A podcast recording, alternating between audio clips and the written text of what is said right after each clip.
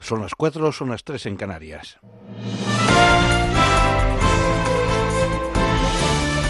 Noticias en Onda Cero. Buenas noches. El Real Decreto Ley aprobado por el Gobierno para que la banca pague el impuesto de las hipotecas no cierra del todo la controversia porque no elimina la posibilidad de que reclamen quienes lo han abonado en los últimos años. Los bancos, entre tanto, estudian cómo repercutir el nuevo impuesto en los préstamos a los clientes, informa Ignacio Rodríguez Burgos. En este fin de semana las entidades financieras aprovechan para ajustar su estrategia comercial por la entrada hoy en vigor del decreto que establece que las entidades financieras abonarán el impuesto de actos jurídicos documentados en la constitución de hipotecas. Antes de que abran sus sucursales el próximo lunes, algunas entidades pequeñas ya han anunciado ofertas con la asunción de gastos de notaría y rebajas en el diferencial de tipos. Otras han advertido que pagar el tributo conlleva mayores costes, lo que podría suponer un encarecimiento del préstamo. El decreto sobre el impuesto de actos jurídicos documentados ha revelado sorpresas como la exención en el pago del tributo cuando sean hipotecas para el Estado, la Iglesia o partidos políticos, entre otras instituciones, y también 800 millones de euros más de ingresos para las comunidades autónomas por encima de la recaudación anterior al eliminarse las deducciones y reducciones existentes a las personas físicas. El presidente del Gobierno, Pedro Sánchez, considera que lo ocurrido esta semana con el impuesto sobre las hipotecas deja una lección consistente en que la democracia también es que no paguen siempre los mismos. Sánchez se ha referido a la polémica por la decisión del Tribunal Supremo sobre este impuesto y la reacción del Gobierno ante ella en su intervención inaugural en el Foro Iberoamérica. Y este Gobierno cree en la redistribución de la riqueza y también en la carga impositiva. Y por tanto la lección que tenemos que, que, que extraer de esta semana es que la democracia también es que no paguen siempre los mismos. Pedro Sánchez va a hacer balance este sábado de sus cinco meses de gobierno rodeado de los candidatos del PSOE a presidentes autonómicos y ante más de mil personas en el municipio madrileño de Fuenlabrada, en el que va a ser su primer gran acto de partido desde que llegó a la Moncloa. Por su parte, el presidente del Partido Popular, Pablo Casado, va a intervenir en la clausura en Sitges, en Barcelona, del Congreso Extraordinario del Partido Popular Catalán, en el que Alejandro Fernández va a asumir el mando del partido tras la renuncia de Xavier García Albiol. Ayer Casado se refería a la polémica por el impuesto sobre hipotecas y abogaba por eliminarlo. Dice, no, es que no se va a deducirlo, si da igual, si lo va a repercutir directamente, ya lo han dicho. Por tanto, nosotros decimos muy claramente que queremos suprimir el impuesto de actos jurídicos documentados y además queremos hacerlo con una apelación a que se modifique el sistema de financiación autonómica, de manera que el dinero que pudieran recaudar las autonomías se complemente con una aportación del Estado. Docentes, familias, estudiantes y sindicatos de la comunidad educativa tildan de insuficientes las medidas de la propuesta de reforma del Gobierno de la Ley Orgánica de Educación, piden la derogación de la LOMCE y una reforma profunda del sistema educativo. Según el borrador de modificación de la denominada Ley Verde, la religión ya no será materia de oferta obligatoria en primero y segundo de bachillerato, ni su calificación contará en la nota media de acceso a la universidad. Y se plantea también la eliminación de las reválidas de fin de primaria, secundaria y bachillerato, entre otras cuestiones. Desde la Confederación Católica de Padres de Alumnos, con capa, su presidente Pedro Caballero ha dicho en estos micrófonos que la reforma vulnera la libertad de los padres a elegir la educación de sus hijos es un ataque frontal a esa libertad de las familias a poder elegir. Por lo tanto, todo lo que es limitación, imposición, pues ya sabemos que al final llevará a, a la inevitable enfrentamiento, porque claro, es que aquí se atenta directamente a la educación de nuestros hijos. El sindicato de docentes AMPE considera que el documento es una de tantas reformas que se han sucedido. Su presidente, Nicolás Fernández Guisado, critica que solo recoja cambios legislativos superficiales sin la reforma profunda que necesita nuestro sistema educativo. Las cuestiones nucleares son las que no se abordan en ese documento. Y tiene que ver con la vertebración de la educación en España, que está absolutamente desvertebrada, y todavía el documento ahonda más. Por ejemplo, para nosotros es básico la garantía de unas enseñanzas comunes en todo el territorio nacional, por supuesto haciéndolo compatible con, la, eh, con las transferencias educativas y el derecho a usar el castellano.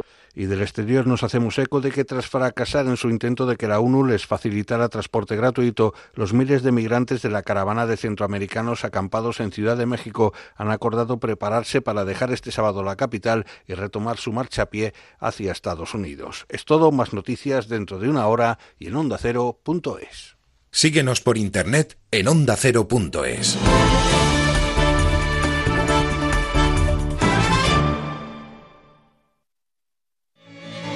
Una semana más, los protagonistas de la actualidad han pasado por los micrófonos de Onda Cero. Y ya tenemos otro campeón del mundo, Jorge Martín. ¿Qué tal, Jorge, campeón? Buenos días. Hola, buenos días. Paco Maruenda, director de La Razón. Muy buenas noches. ¿Qué tal? Muy buenas noches. Ya sabes que 20 años no es nada. Recibiendo la visita de Joan Tardá, el portavoz del el Grupo de Esquerra Republicana de Cataluña en el Congreso de los Diputados. Señor Tardá, buenos días. Buen día, buenos días. Don Alfredo Pérez Rubalcaba. ¿Y a Villarejo le llegó a conocer? No, yo nunca le vi. Es el letrado que ha logrado llevar este asunto al Supremo Ramón Casero. Buenas noches. Muy buenas noches, Juan Ramón. Santiago Postegui es el ganador del Premio Planeta de este año. Y Ayanta Barili, que es la finalista. Lo que tenemos que contar hoy es que las dos novelas, desde ahora mismo, ya se pueden comprar. Te mereces esta radio. Onda Cero, tu radio.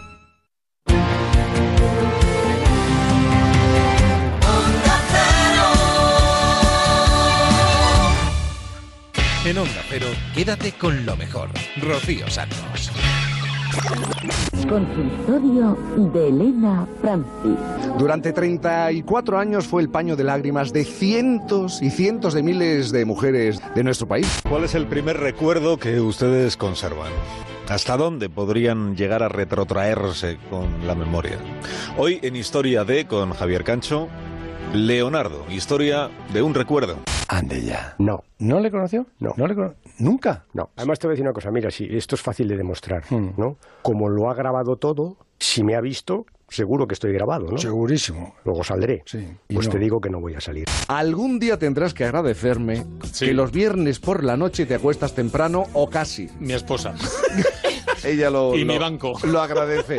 Normalmente hablamos de los accidentes que causa el alcohol, que causa las drogas o otras cosas. En este caso vamos a hablar de accidentes causados por fantasmas. Goyo Jiménez dice, me voy caminando a la radio, caminando, caminando, y lo hemos perdido. Eso. O- Hola, Goyo. Hola, ojalá me hubiese puesto, me hubiese ido andando, hubiese- ya hubiese llegado. Pero no.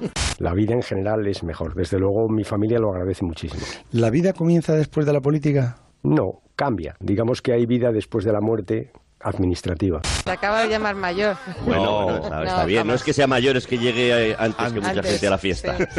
Mírense ustedes los tobillos, por favor. Que sepan que hay un grupo de médicos de la Universidad de Barcelona que ahí dentro, donde usted está mirando ahora mismo, han descubierto un ligamento nuevo que hasta ahora ni siquiera salía ni figuraba en los manuales de anatomía. Te llama de usted como, como mi abuela Ramona, mi abuelo Nicasio. Se, se llevaban un año o dos. Uno tenía 92, otro 94. Y, y- y el que tenía 94 le decía al otro, ¿qué? ¿Está usted bien? Luis Merlo, o lo que queda de Luis Merlo.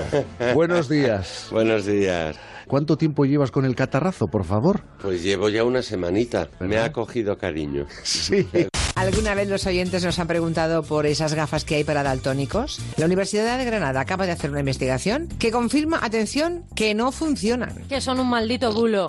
Desde el mismísimo Big Ben, London Calling, Juan Carlos Vélez, nuestro corresponsal en Londres, nos cuenta la historia del verdadero artífice de la conspiración de la pólvora. Un libro que pasa el blanco y negro al arco iris. Una novela de Julia Navarro que está esta noche con nosotros. Julia, muy buenos, ¿qué tal? Buenas noches. Qué lujo tenerte otra vez aquí. No, qué lujo que me invitéis y qué lujo para mí estar en la Rosa de los Vientos. No soy de un sitio ni de otro y soy de todos a la vez. Y así es como entiendo la vida y como la he entendido siempre. Y es decir, no, no he tenido ningún tipo de problema en ningún sitio, todo al contrario. Pues le invito a que venga usted el próximo día, pero ya gratis, eh, Gorka. Sete.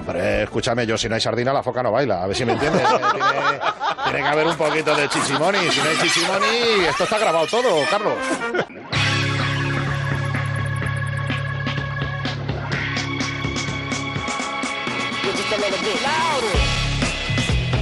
En Onda Cero, quédate con lo mejor. Rocío Santos.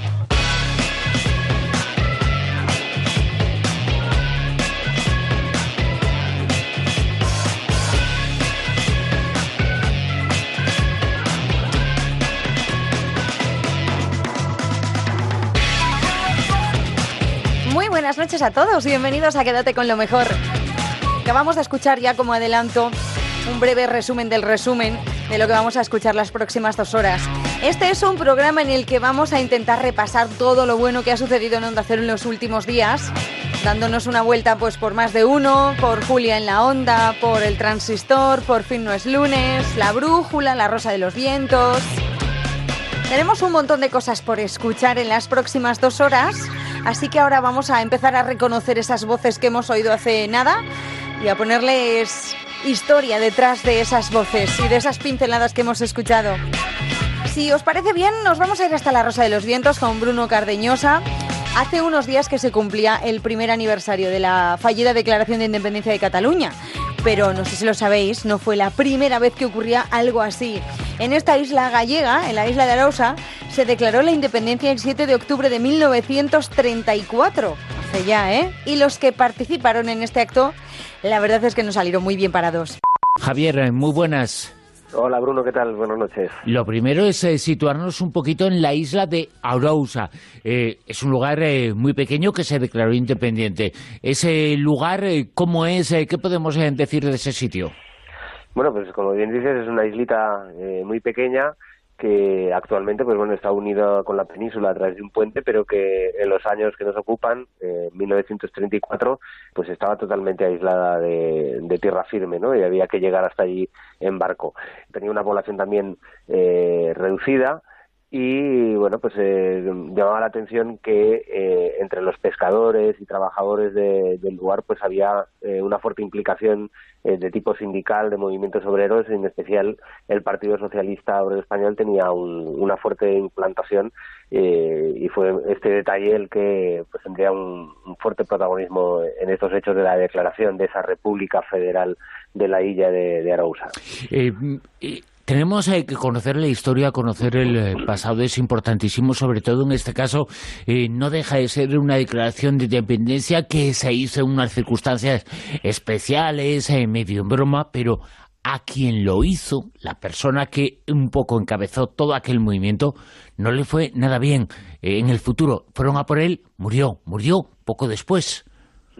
Sí, efectivamente, esto sucedió en octubre del año 34, eh, coincidiendo con esa revolución de Asturias, con ese- esas insurrecciones de, carácter obrero que se produjeron por todo el país, también coincidiendo con esa declaración del Estado catalán por parte de Companys y bueno, llevó a este grupo de, de militantes socialistas de la isla de Arosa, como tú decías, un poco en broma, en, una taberna después de, de haber tenido una asamblea para decidir si participan también en una huelga general, pues les llevó a- a a, declarar de esa forma así un poco jocosa eh, su propia República Federal. Pero como tú decías, eh, eso no quedó ahí, sino que tuvo unas consecuencias trágicas. Primero, eh, en los días siguientes fueron detenidos muchos de los que participaron en aquella declaración de República Federal Independiente, pero fue mm, con el estallido de la guerra civil cuando eh, grupos paramilitares, concretamente de la Guardia Cívica, eh, pues eh, re- mm, sometieron a una durísima represión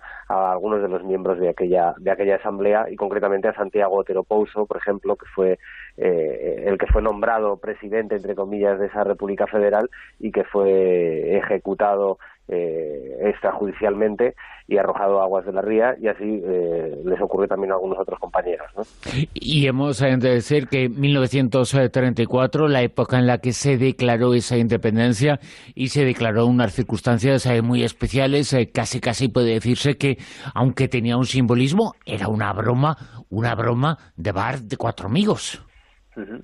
Sí, pues eh, efectivamente se habían juntado unos cuantos militantes socialistas que poco antes habían tenido una asamblea y, y bueno, pues allí entre vinos, en, en ese ambiente un poco eh, festivo y revolucionario, los ánimos eh, en aquellos días hay que recordar que estamos hablando de octubre del 34, estaban muy encendidos, estaban sucediendo todos esos eh, sucesos en Asturias y en otras partes de España y, bueno, pues eh, aquello pues, surgió un poco de, broma, ¿no? Eh, uno de los participantes se dice que era Juan Otero, que era el propietario de, una de la taberna en concreto, eh, quien dijo que si Companys había podido declarar ese Estado catalán independiente, ¿por qué no eh, la isla de Arosa? Que, eh, pues bueno, muchos de sus habitantes se sentían agraviados por, eh, por el concello de la cercana localidad de Vilanova eh, y bueno, pues eh, aislados como estaban, ninguneados en muchos casos, pues ellos también podían eh, declarar esa República Federal y así lo hicieron, incluso llegaron a, nombrar a varios ministros, se repartieron los cargos y se anotaron en, un papel de estraza eh, aquella noche y, y bueno, todos se fueron a sus casas pensando que, que aquello había terminado ahí, ¿no? Pero como decía antes, pues al día siguiente eh, la represión de las fuerzas de seguridad eh, llevó a muchos de ellos a, terminar detenidos y posteriormente a ser sometidos incluso a un consejo de guerra del que salieron eh, bien parados, se les declaró inocentes, pero mm, la mancha, esa huella de elementos subversivos había quedado ya sobre ellos y, después del estallido de la guerra civil, eh, pues los fascistas tomaron buena cuenta de ellos, por desgracia. Javier García Blanco, muchas gracias. Un saludo, muchas gracias a vosotros. Quédate con lo mejor en Onda Cero.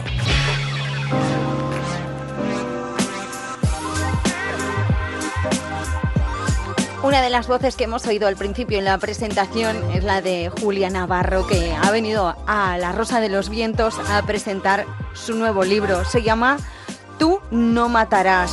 Comienza con el blanco y negro, porque veíamos entonces el mundo en blanco y negro, era justo después eh, de la Guerra Civil Española, en plena Guerra Mundial, y llega hasta la transición eh, del blanco y negro al arco iris, eh, contando absolutamente todo.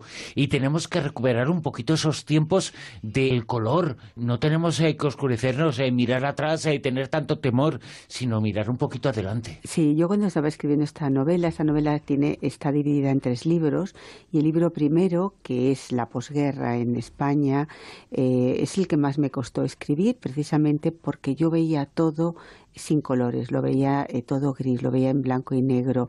Y la verdad es que hubo un momento en que llegué a sentir como angustia, angustia porque no era capaz de ponerle eh, color a los escenarios ni color a, a, los, a los personajes.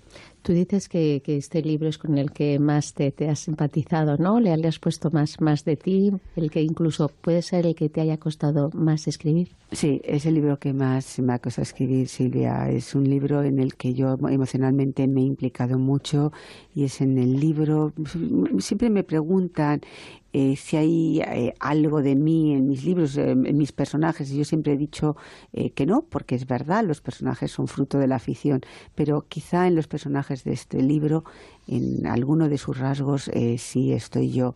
Y sí me costó mucho escribir esa primera parte porque emocionalmente me impliqué y me dejó, me dejó exhausta.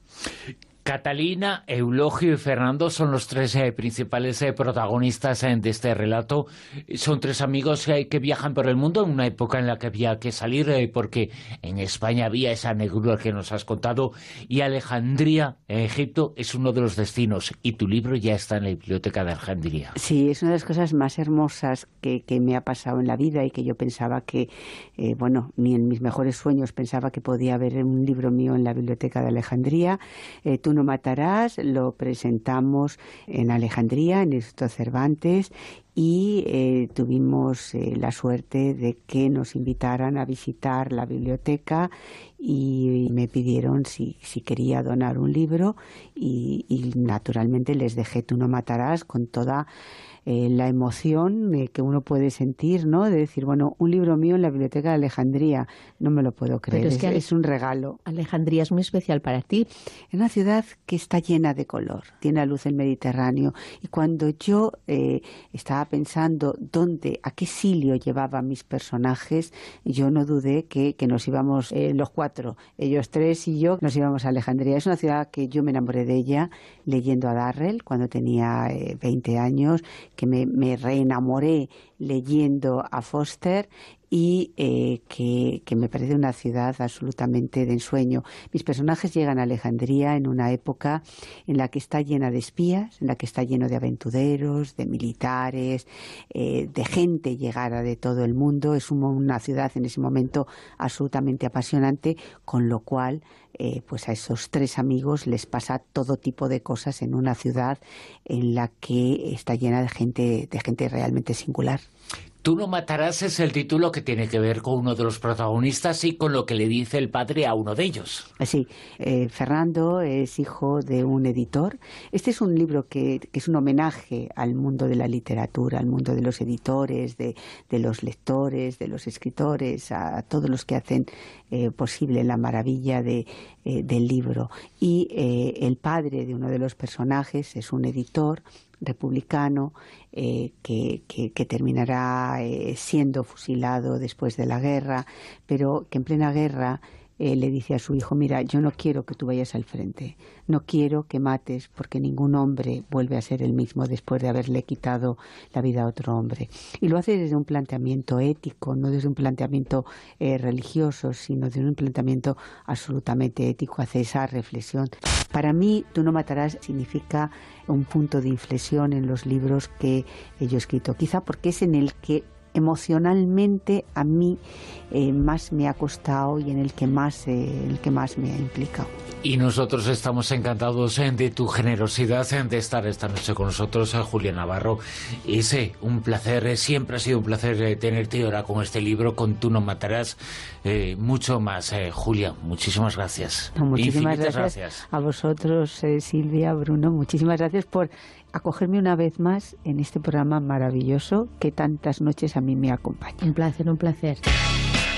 Quédate con lo mejor en Onda Cero.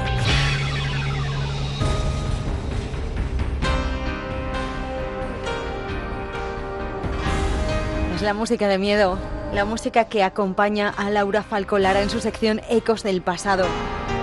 Vamos a hablar de cosas que ponen los pelos de punta y que nos hacen pasar miedo vamos a hablar de algunas carreteras malditas en las que se han producido accidentes mortales asociados a supuestas entidades fantasmales.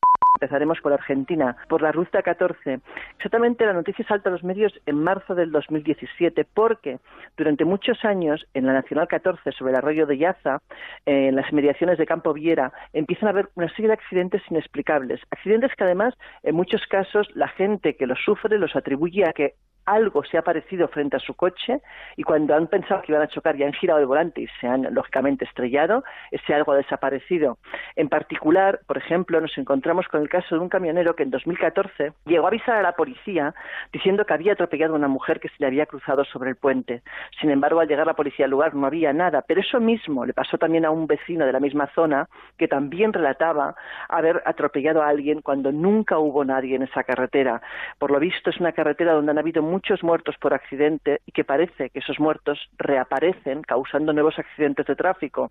De hecho, eh, está el tema que el gobierno eh, se ha empezado a plantear qué puede hacer para evitar que estas cosas ocurran. Pero claro, ¿quién evita que se aparezca un fantasma? Eh, evidentemente nadie, y menos un gobierno, y, menos uno de Argentina. Es, complicado. de, todas formas, aunque ese lugar en concreto es reciente, ya tiene una historia bastante siniestra ¿no? Es que desde siempre es un lugar que tiene fama de ser maldito. Eh, dicen, por ejemplo, que usaron el puente para deshacerse de, cuerpos en la, época de los militares. También dicen que las apariciones son los espíritus de gente que se ha muerto en accidentes de tráfico en el coche. Eh, también comentan, por ejemplo, que, bueno, que ha habido accidentes del, del por ejemplo, de un camión que terminó en las aguas del arroyo y que tras su caída de 20 metros, nada menos, rompió la dirección rodando campo abajo y que ahí, por ejemplo, también murieron varias personas en ese accidente. O sea, es un lugar eh, que desde siempre eh, ha tenido fama de ser de muchos accidentes y que además tiene historias pues un tanto truculentas. Historias eh, clásicas, pero también historias recientes como esta que nos acabas, como estas que nos acabas de comentar. Efectivamente. Siguen produciéndose accidentes, siguen produciéndose fallecimientos. los últimos, por ejemplo, el caso del 2016, un vecino que asustado por algo que vio, pues le pasó lo, eh, lo que tenía que ocurrir, un accidente. Dicen los testigos, eh, es una característica, ¿no? Que eh, parece que atropellan a personas, pero esas personas es como si no estuvieran aquí, pero evidentemente las ven, las tratan de esquivar y se produce lo inevitable. Efectivamente, sobre todo dice, en este caso, en el caso del puente se habla mucho de una dama blanca. Luego veréis que hay otros casos donde el personaje que aparece es distinto, ¿no? Aquí aparece mucho una dama blanca, pero también hay casos que han visto a hombres aparecerse y desaparecer, pues provocando eso maniobras bruscas y accidentes, por tanto. Podemos hablar incluso ya no nos situamos en América, sino en Europa, en diferentes eh, lugares. Hace poquito aparecía un artículo que hablaba sobre los eh, tramos en diferentes eh, carreteras de todo el centro de Europa, en donde se han producido accidentes extraños, lugares y puntos negros, pero negros y fantasmales. Efectivamente, en este caso es un artículo del país de Gonzalo de Martorey, eh, un gran amigo, y bueno, comenta cinco casos que a mí me sorprendieron mucho. Uno es el túnel de Belchen en Suiza.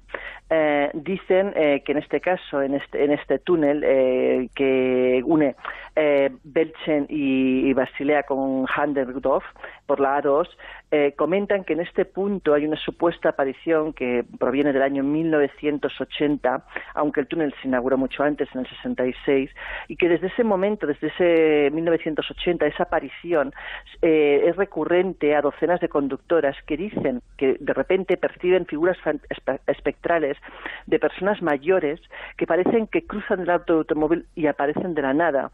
Claro, mm, de hecho son tantas las denuncias que hubo que incluso la policía del lugar eh, tomó cartas en el asunto y se puso a investigar si no era una broma pesada o si realmente pues había alguna explicación lógica. Nunca la han encontrado y de hecho la única explicación lógica que mm, pueden encontrarle a eso es esa, la aparición de fantasmas. En la Racional Suiza, ¿eh? Claro. Pero bueno, hay países que es cierto que por, quizás por la por el perfil de las personas de ese país, que quizás son más sobrias o más frías, cuesta más de pensar que puedan creer en fantasmas, pero es que al final, cuando las pruebas son tantas, eh, no saben cómo explicarlo, a algo tienen que atribuirlo, ¿no? Presidenta de Prisma Publicaciones en el Grupo Planeta. Laura, muchas gracias. Gracias a vosotros y que paséis una buena noche.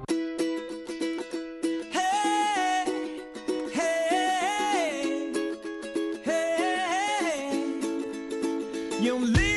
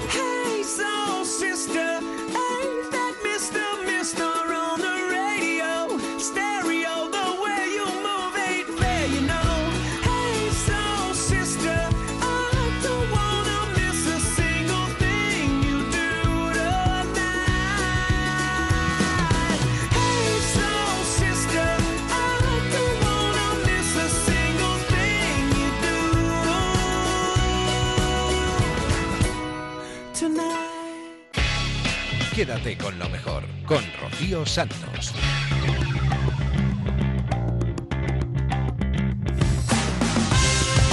Hacía tiempo que no le llamábamos y esta semana pasada hemos dicho, ¿por qué no? Vamos a charlar con él, con Andrés Iniesta, desde el Transistor, con José Ramón de la Morena. Nos contaba cómo ha sido la experiencia de sus primeros meses en Japón, alejado de las costumbres españolas y de las costumbres azulgranas. Nos habla de Lopetegui, del Barcelona y de un montón de cosas. La entrevista al completo está en onda0.es. Ahora vamos a escuchar un pequeño fragmento. ¿Te sorprendió lo de Lopetegui, el cese de Lopetegui? Bueno, en el fútbol, pues como se suele decir, los resultados y las dinámicas, pues dictan pues lo que lo que puede pasar con un entrenador u otro. Luego a partir de ahí, pues está como lo vea cada uno, si, si es precipitado, si no es precipitado, si, si esa situación se podía revertir, pero bueno, ahí ya cada uno tiene que tomar decisiones. ¿Tú con él tenías muy buena relación? Sí, yo con él tengo tengo buena relación, más porque porque desde el momento que, que cogió la selección conmigo pues se portó genial, me hizo sentir como, como le gusta a un jugador que, que le hagan sentir como uno de los de los más importantes y y en ese sentido pues eh, tengo tengo una buena relación con él porque me, ha demostrado que, que siempre me ha, me ha me ha apoyado y ha creído en, mí. Eh, luego a partir de ahí pues lo que pasó en el mundial pues fue fue algo que que no, no queríamos que pasase nadie seguro así fue eh, ¿le has mandado algún mensaje a Lopetegui? sí el otro día le mandé un mensaje deseándole suerte supongo Sí, bueno, nada, de un abrazo porque más allá de, de eh, rivales o no rivales o equipos, pues bueno, cuando hay situaciones así y, y, hay personas con las que tienes trato o respeto, pues eh, te sabe mal. ¿Y del, del Barça recibes muchos mensajes? Por ejemplo, ¿con Messi has hablado? ¿Te ha llamado alguien?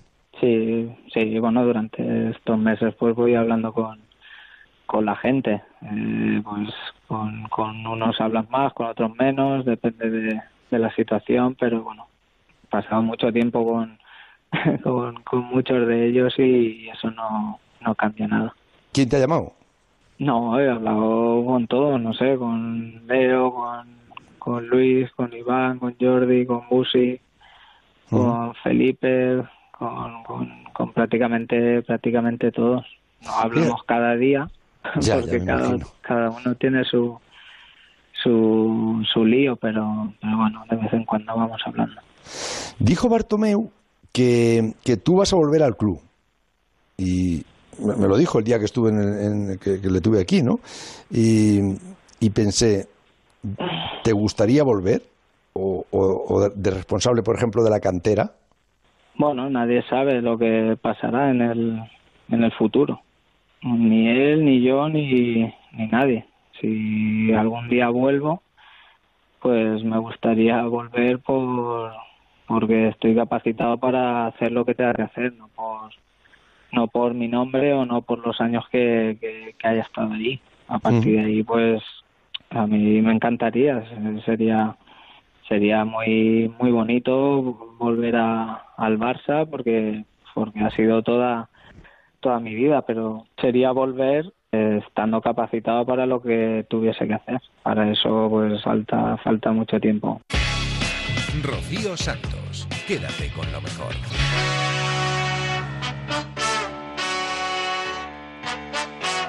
Una puerta abierta a su regreso al Barcelona. Deja ahí un poquito, ¿no? Iniesta. Al decir que falta mucho, pero que bueno, nunca se sabe.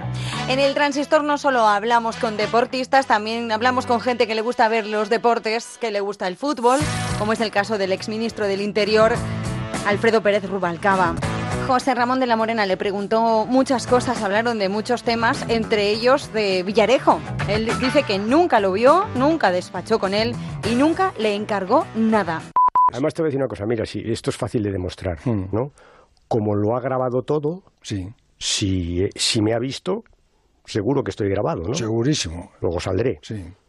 Pues te digo que no voy a salir. No va a salir en esta peli. Aunque es verdad que le pasa a los ministros esta cosa de que te dicen que, que, has visto, que no. Ahora, ahora yo cuando leo las cosas de los que despachaban conmigo yo me quedo alucinado, ¿no? Son gente a veces a la que no he visto más que una vez en mi vida. Esos soy el íntimo amigo del ministro Rubalcaba. Oh, pues, pues no, pues no, no. Pero en fin, en este caso ya digo, como él lo grababa todo, pues mira, ¿Y, qué, qué, le está pareciendo desde fuera como ciudadano? Eh, yo tengo una responsabilidad, porque estaba en el ministerio cuando yo estaba de ministro, y por tanto no puedo mirar para otro lado. Estaba ahí, haciendo lo que hacía. El que yo no lo supiera no me quita la responsabilidad, y la tengo. Y cada vez que lo veo, pues pues me siento muy mal. sí, pero, yo, tengo, una responsabilidad. yo tengo amigos míos, mm. yo tengo amigos míos, no os equivoquéis que este tío está haciendo una labor para el gobierno tremenda pero una, una labor, este tío está haciendo una labor, estaba Zapatero, ¿eh? en el gobierno de Zapatero. Y, y, nos dijo este amigo mío, dice, está haciendo labor porque es que él ha tenido que mm, mm, pasarse por infiltrado de Al Qaeda como vendedor de camellos o de no sé qué, tal, ha habido que mm, lo ignoro. empresas. Lo, ignoro. Lo ignoro. No, no, si usted me lo dice... Lo ignoro, no, no, no, no digo... Me, parece raro que lo supiera no este digo, amigo mío no digo que no. que no lo supiera usted. No digo que no. Yo sí voy a decir una cosa. Si, si conmigo hubiera hecho algo muy importante, yo lo sabría. No sé, a mí lo que me extrañó es que el PSOE le protegiera tanto como le protegió, que le protegisteis. ¿Por qué? Y, pues, pues porque le protegiste, porque estuvo con vosotros ahí y yo oía escuchar a gente del PSOE que hablaban de él como que fuera a mí leche. No, a mí no. No, usted no, usted no, no, pero, a mí no, pero, a mí yo no oía hablar gente nunca. importante del PSOE, hablar, no, este tío no os confundáis, que A este no. tío está haciendo unas labores, que tal, que no, no. Pero luego veo que Jorge Fernández Díaz, el ministro de Interior del, del PP, veo también que le defiende a, a muerte. No sé, yo creo que al final este tío era un elemento de tal manera que le han utilizado todos para destrozarse unos a otros. Por lo que yo veo ahora con Cospedal, que le tiene para que le cuente cosas de Oye, arenas. yo- yo- a ver, era como una para- especie de destornillador para que, que quede, servía para, para que casi quede todo. claro, para que quede claro y además mm, seguro que eh, eh, esta frase que voy a decir seguro que sale más pronto más tarde. Yo nunca le vi, nunca despaché con él, nunca le encargué nada y nunca encargué a nadie que le encargara nada. Esta es mi relación con él. Ujú. Ahora, lo que no Pero puedo sí habría oído hablar de él, ¿no? Lo que no puedo negar, no, No, no, no. No, no, no, ni había no. oído en- hablar de él allí. en- sí, sí, en el ministerio, sí, Eso sí, es lo que le digo, sí, que no, no, sí, no, pero mucho antes de entrar Sí. yo de ministro de Interior. Y ya sospechaban, ya sabía que... No, no, no, no, no. Yo lo que digo es que cuando yo estuve allí yo no le vi. Y a mí Cada- nadie me dijo, a mí no me dijo, esto lo va a hacer. No, nunca. Y, y- y repito, tengo la conciencia de que no va a salir nunca mi voz. No, no va a salir nunca. Eso tengo la conciencia completamente clara. Nunca va a salir mi voz hablando con él porque nunca estuvo en mi despacho, ni me senté con él, ni le, ni le encargué nada, nunca. En Onda Cero, quédate con lo mejor. Rocío Santos. En otro fragmento de la entrevista, que es una entrevista larga, Alfredo Pérez Rubalcaba recuerda sus años en el Ministerio del Interior y algunos de sus peores recuerdos y algunos de los peores momentos que tuvo que vivir como ministro. Cuando doblas la esquina y eres uno más, eres tú y tus recuerdos y los que te recuerdan, ¿qué hay?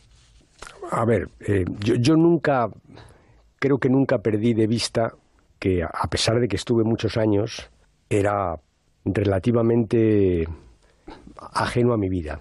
Le voy a poner un ejemplo que va a entender perfectamente.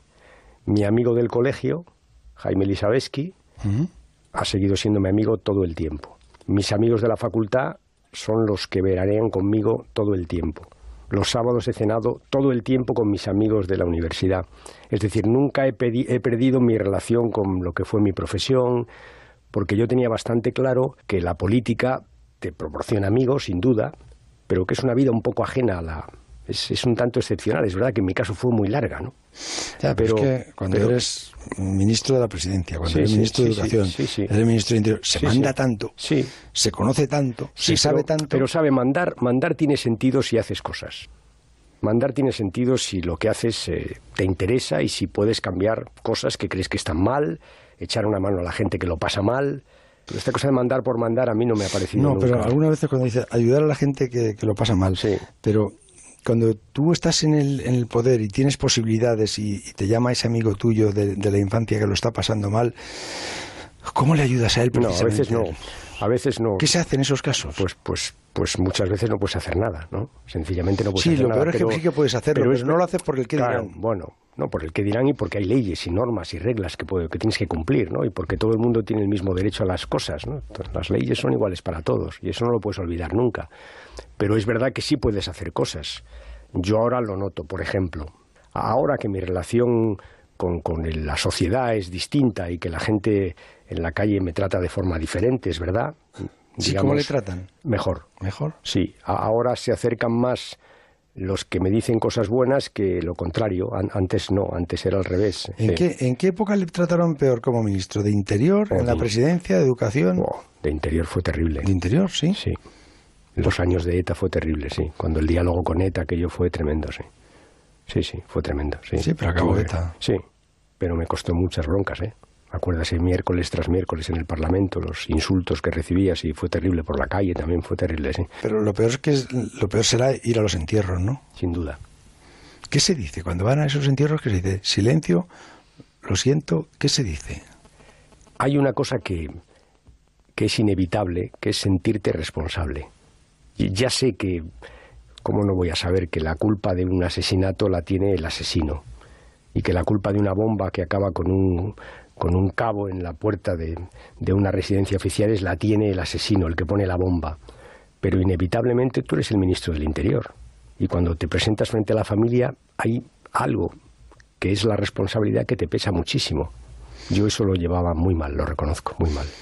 Muy mal y además me acuerdo perfectamente de todos los atentados que tuve, de la gente, me acuerdo, me acuerdo de los olores, por ejemplo, de los olores del coche bomba, lo que queda, el olor al explosivo, me acuerdo de, sí, muy mal, lo pasé muy mal.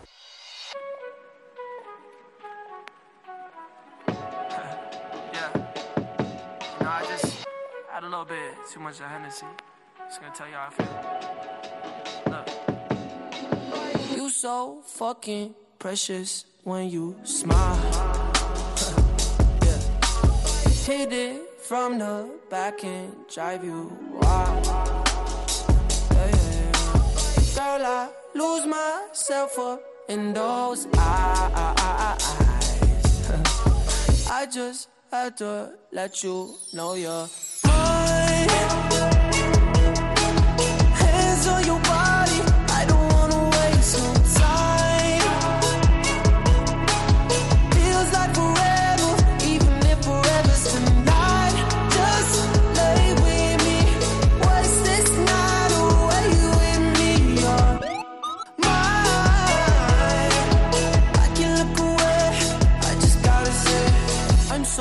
fucking happy you're alive. yeah. Swear to God I'm down. If you down, all you gotta say is right. Yeah. Girl, anything I could do just to make you feel alright. Uh, oh, I just had to let you know you're fine. Running circles around my mind. Even when it's rainy, all you ever do is shine. You on fire. You a star just like Mariah. Man, this feel incredible. I'll turn you to a bride. You're mine.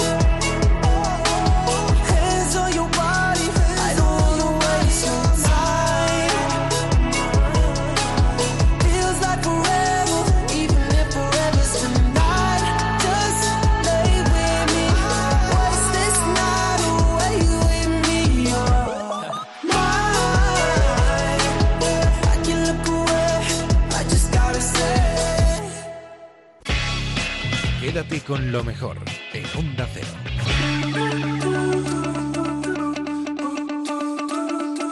Dejamos el transistor y vamos a ponernos un poco más amables, un poco más de sonrisa en la cara, que nos hemos quedado pues con el corazón un poco arrugado, ¿verdad? Nos vamos a por fin no es lunes. Seguramente los más mayores recordaréis aquellas tardes sentados al lado del transistor escuchando el consultorio de Elena Francis.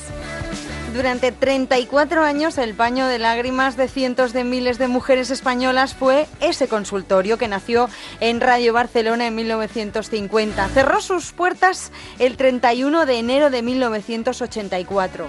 Lo que nadie sabía ni sospechaba es que más de un millón de cartas dirigidas a Elena Francis se encontraban agolpadas en una masía abandonada de Cornellá en Barcelona.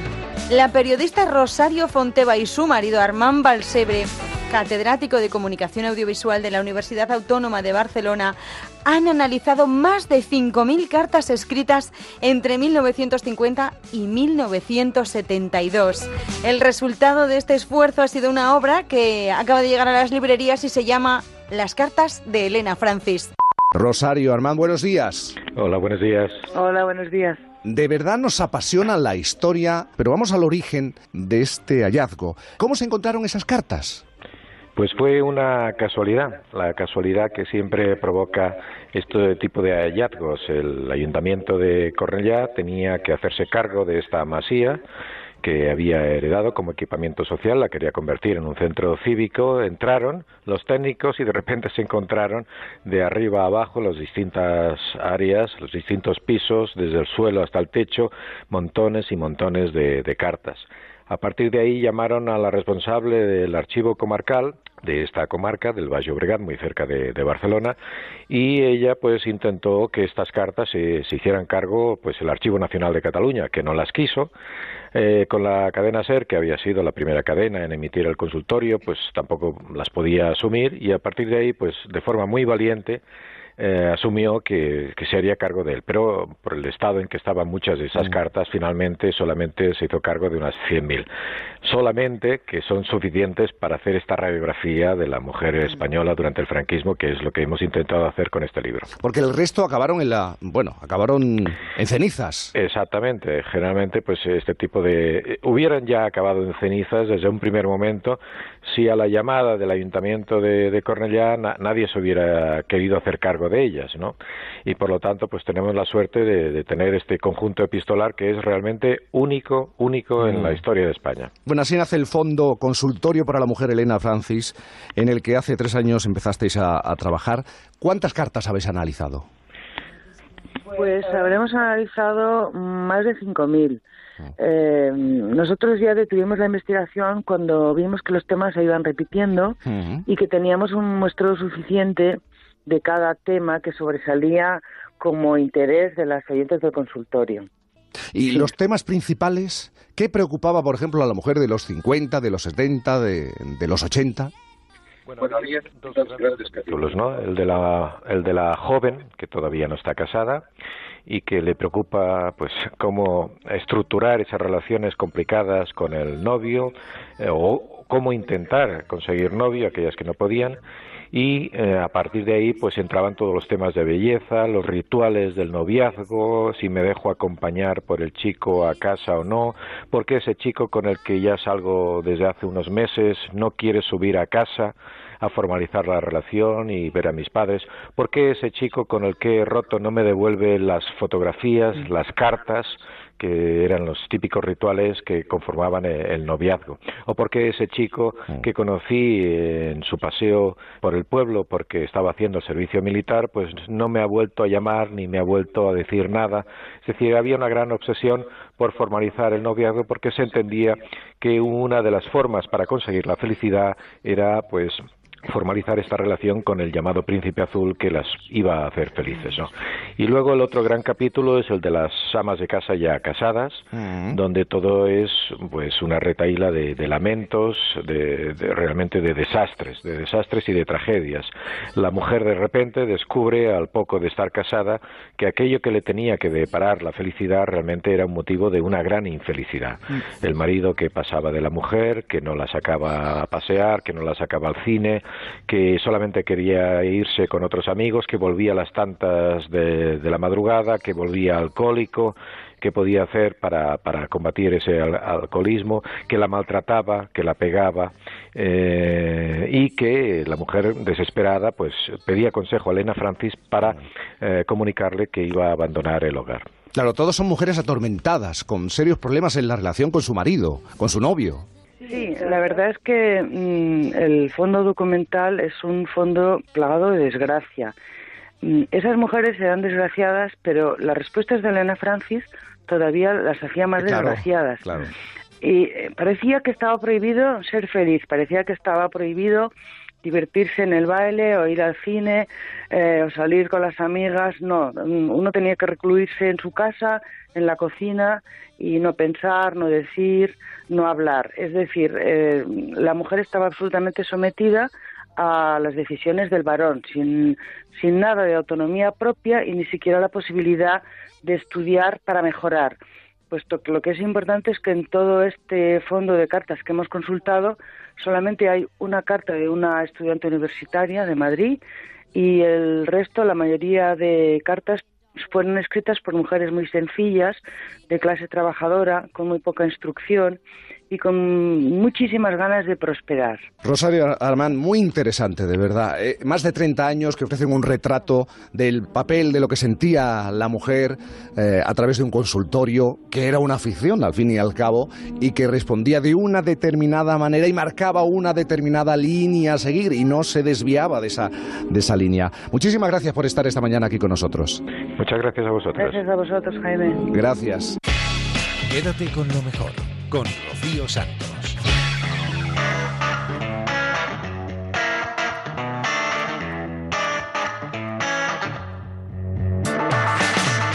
Luis Merlo es uno de los actores más brillantes y más queridos de nuestro país, de una saga de actores por todos conocida. El actor visitaba por fin No es lunes para contarnos sobre su nueva obra de teatro, su carrera artística, sus proyectos, en fin, para charlar un rato.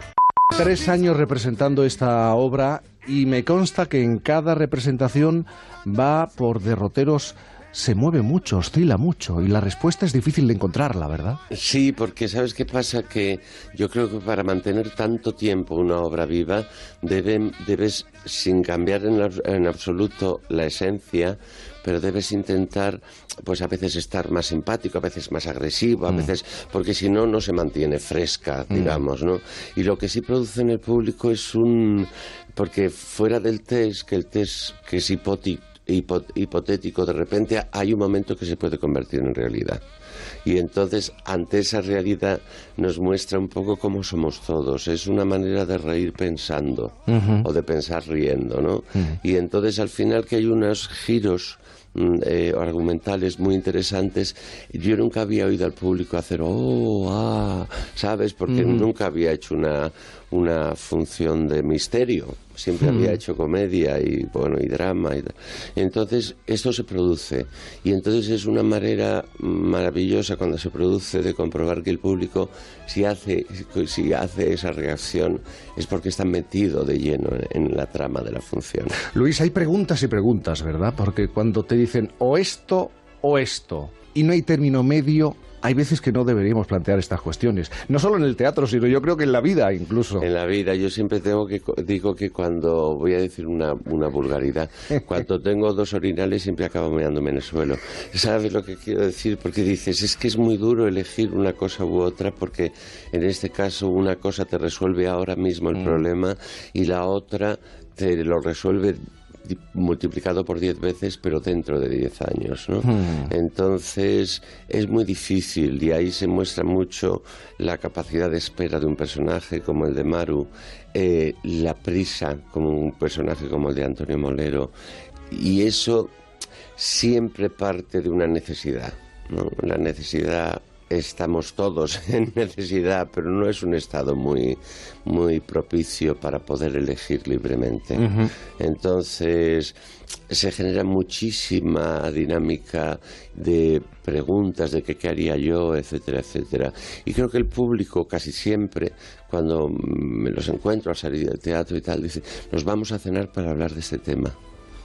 Entonces eso es bueno, ¿no? Llevarse una pequeña reflexión a casa, algo, algo de lo que hablar. Empleando el humor, además. Es importantísimo. yo siempre pienso, yo siempre digo que Woody Allen es el filósofo de la carcajada. Yo he tenido la oportunidad de representar una obra de Woody Allen y, creo que Jordi Vallejo, que era un guionista de televisión, ha sabido traer esa premura de que hay que terminar el capítulo eh, de televisión al teatro.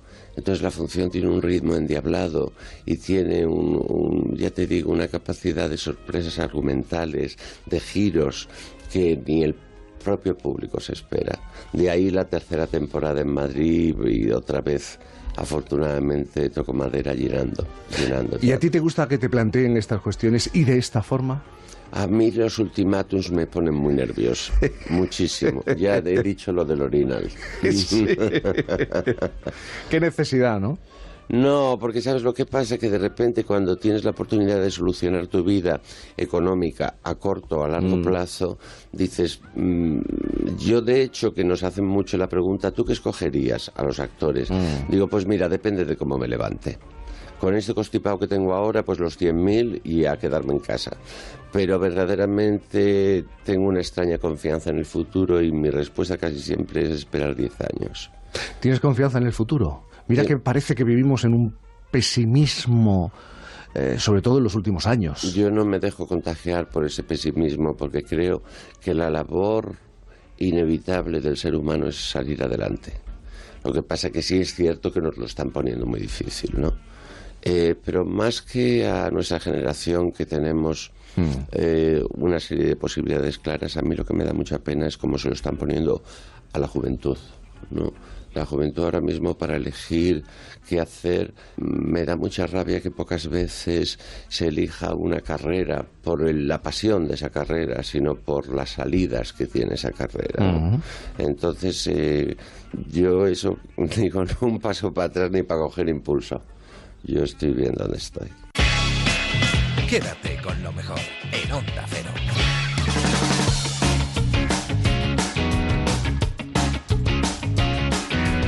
Vamos a ponerle punto final hasta ahora. Nos queda otra por delante, así que no os vayáis muy lejos. Vamos a recibir como se merece al hombre que nos trae la actualidad de la forma más divertida. Como la semana pasada celebrábamos Halloween, pues Fernando Eiras ha querido traernos los epitafios más divertidos que se encuentran en los cementerios, además de muertes curiosas. Diario Clarín, la muerte más absurda hacia un safari y la pisó un elefante. Seguro que las hay más absurdas, pero yo he elegido esta, ¿vale? La finada era una turista en Zimbabue eh, que se bajó del vehículo para fotografiar un elefante, se quedó ensimismada ahí buscando el mejor encuadre con tan mala suerte que el resto de la manada la pasó por encima. Claro, tratándose de elefantes, que son tan grandes y pesan tanto, el epitafio ideal para esta señora eh, sería parecido al del pintor español Miguel Collante. Es una persona que, que además de artista debió tener problemas con la alimentación, a tenor de su epitafio. Esta es la frase que podemos leer en su tumba.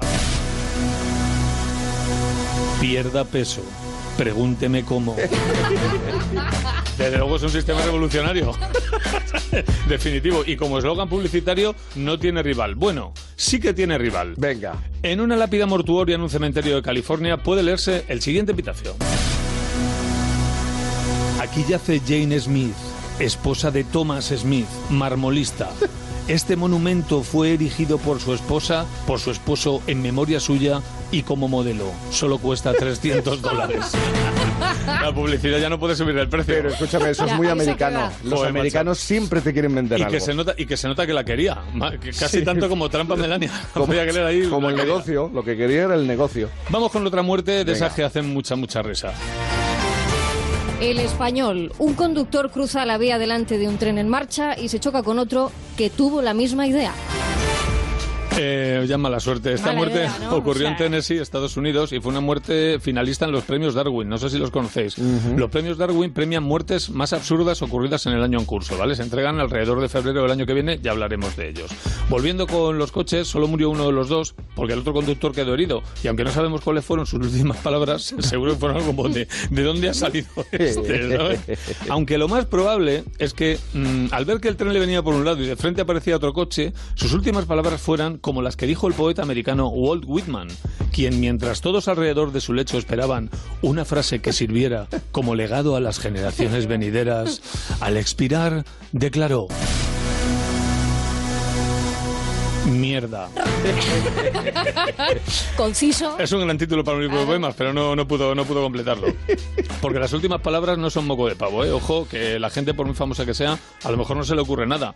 el revolucionario mexicano Pancho Villa, que, que fue herido de muerte en un atentado, eh, aún le quedó tiempo para agarrar a un periodista a la solapa, acercarse y le susurró. Escriba usted que he dicho algo.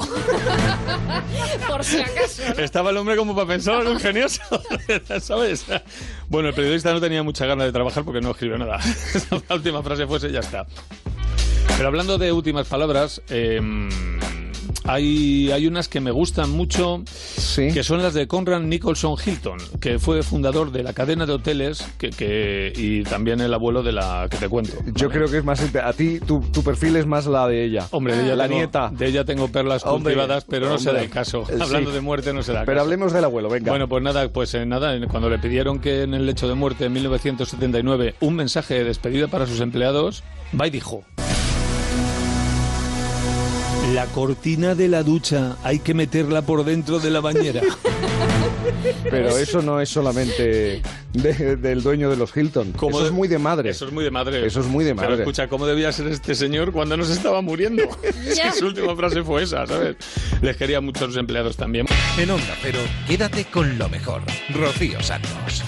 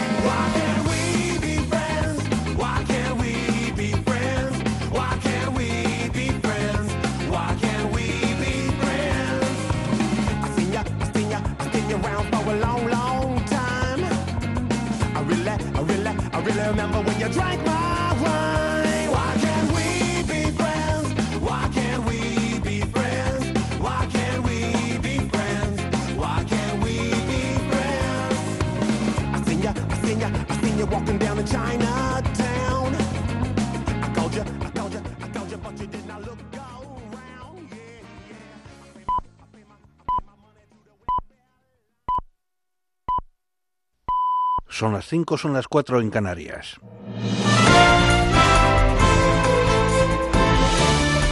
Noticias en Onda Cero.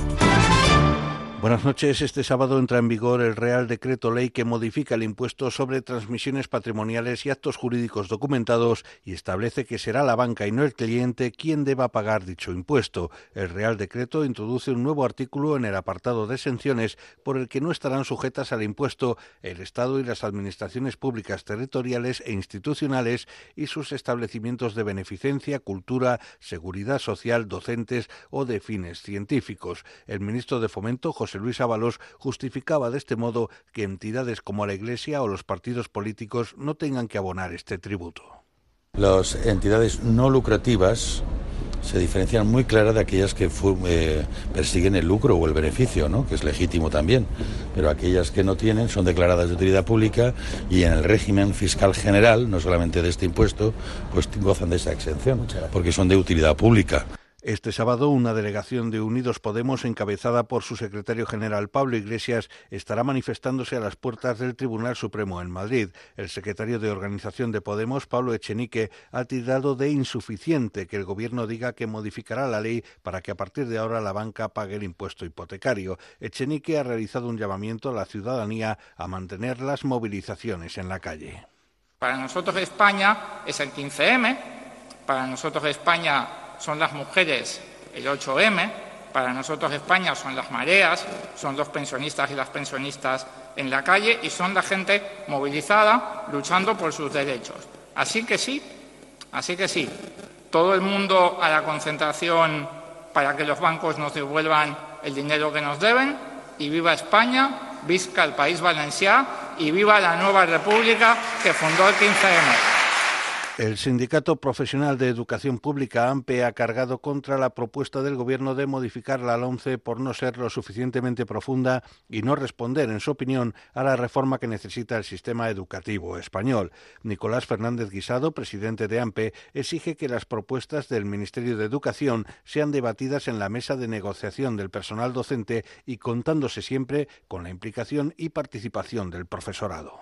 ¿Qué queremos? ¿Un sistema educativo o 17? Si queremos 17, pues no habrá ningún problema, cada uno hará lo que crea conveniente, ese, es otro, ese sería otro modelo. Pero si realmente tenemos una constitución, queremos la, garantizar la cohesión y la igualdad de todos los alumnos y profesores en todo el Estado español, estas cuestiones no podemos dejarlas mm, sin abordar desde una perspectiva, no voy a decir centralista ni estatal, sino se trata de definir competencias básicas, comunes, el expediente de regulación temporal de empleo de Ford Almusafes está obligando a las empresas proveedoras de la factoría valenciana a buscar fórmulas para ajustar su producción a la nueva situación de uno de sus principales clientes. La Generalitat Valenciana espera de la reunión que la dirección de Ford mantendrá con los representantes sindicales el 15 de noviembre en Colonia, en Alemania, que haya un acuerdo lo más favorable posible para los trabajadores. El secretario general de Comisiones Obreras en Ford Almusafes, José Arocas, ha asegurado que 6.778 trabajadores se han visto afectados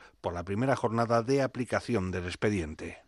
Bueno, esta situación, según eh, dice la empresa, es eh, se debe a una bajada de producción. Pero bueno, eh, nosotros en la reunión durante el ERTE lo que le hemos estado diciendo que no se entendía que nos esté diciendo que hay bajada de que es por una bajada de producción cuando desde el mes de julio se han estado alargando turnos, 6 de la mañana a 6 de la tarde, igual que el turno de la tarde que debería entrar a las 2, pues entraba a las 10 hasta las 10 de la noche. Estados Unidos estaría planteándose dejar de proporcionar combustible a las aeronaves de la coalición que lidera Arabia Saudí en Yemen, una medida que pondría fin a uno de los aspectos más divisivos de la asistencia estadounidense en la guerra yemení. Yemen es uno de los países árabes más pobres y se enfrenta a la peor crisis humanitaria del mundo, exacerbada por una guerra de casi cuatro años que enfrenta a Houthis contra el gobierno respaldado por Arabia Saudí, Emiratos Árabes Unidos y Occidente. Tres cuartas partes de la población de Yemen, alrededor de 22 millones de personas, necesitan ayuda y otros 8 millones y medio están al borde de la inanición. Y en cuanto al tiempo, el cielo va a estar hoy nuboso en Galicia y oeste del sistema central, con viento de rachas fuertes y precipitaciones que podrán ser fuertes y persistentes y se extenderán por la vertiente atlántica centro y norte. En el área mediterránea habrá tiempo estable y en Canarias no se descarta alguna lluvia débil ocasional en el norte de las islas de mayor relieve. Es todo, más noticias dentro de una hora y en ondacero.es. Síguenos por internet en ondacero.es.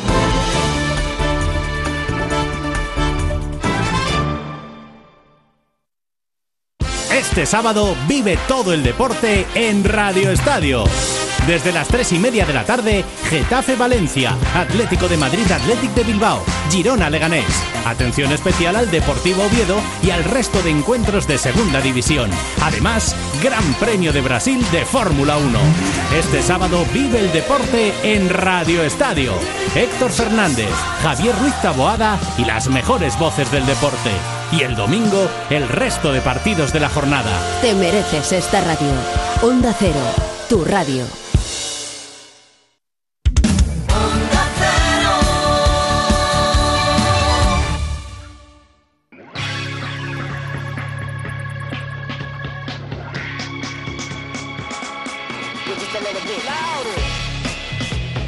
En Onda Cero, quédate con lo mejor.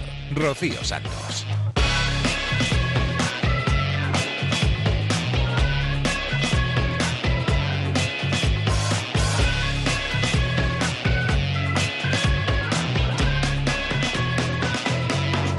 Arrancamos ya en la segunda hora de Quédate con lo mejor. Para los que acabáis de llegar ahora, este es el programa resumen de Onda Cero. Llevamos ya una hora contando cosas de lo bueno que ha sucedido aquí en esta casa.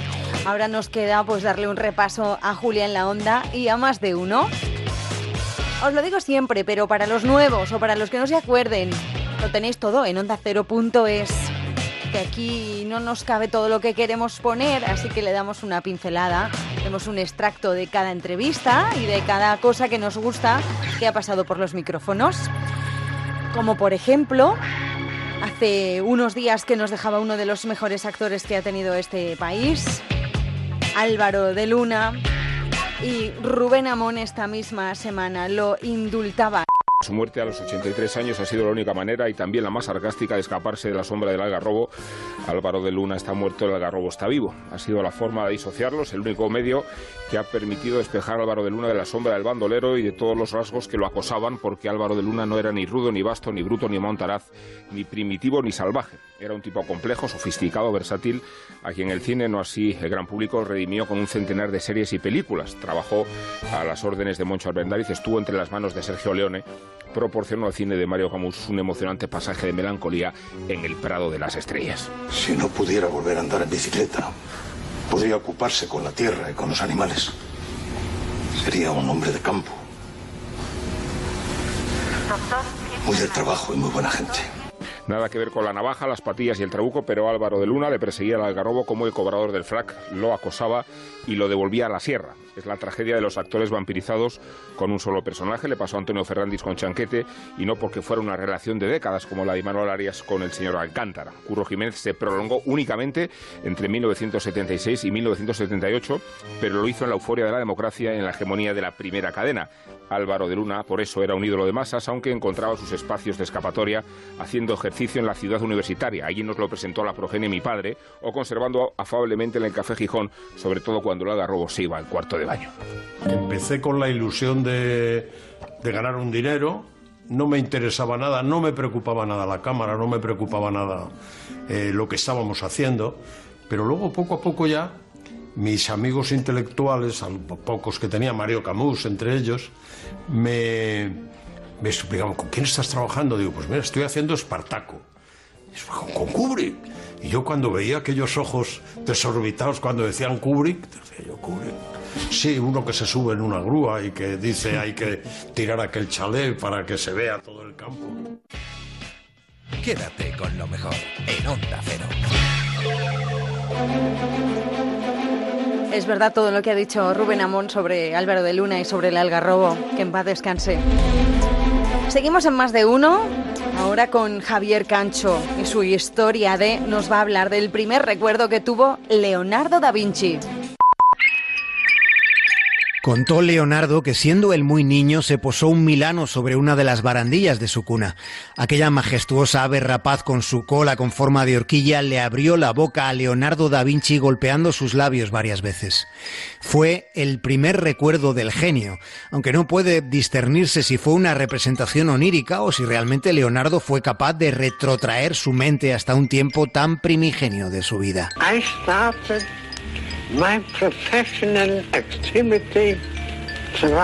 Están escuchando la única grabación que existe de la voz de Sigmund Freud.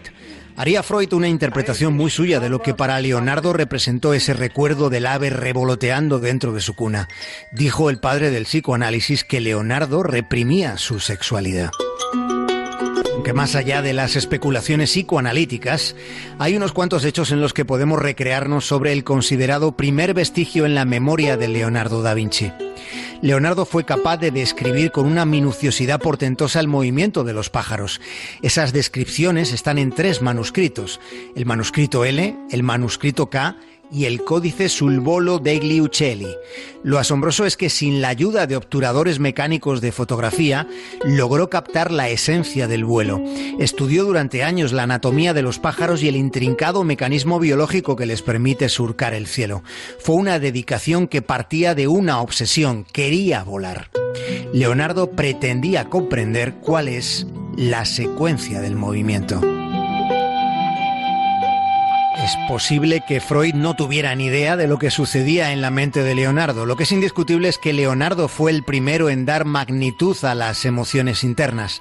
Trató de captar también el movimiento interno de esas emociones y esa intención la plasmó, por ejemplo, en los enigmáticos labios de la Gioconda.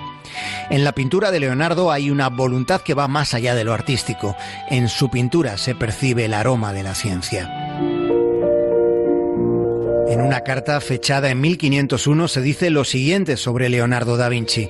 Sus experimentos matemáticos le han distraído tanto de la pintura que ya no soporta entregarse al pincel. La epístola estaba dirigida a la marquesa de Mantua.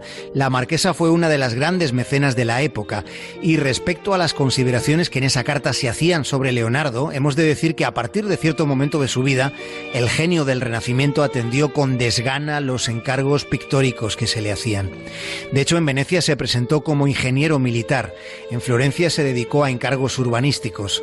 Los intereses de Leonardo fueron inmensos y en ninguna de sus facetas desmereció las expectativas que una personalidad como la suya suscitaba. Aunque en aquel entonces, en su tiempo, ni siquiera se tuvo una percepción aproximada de su legado.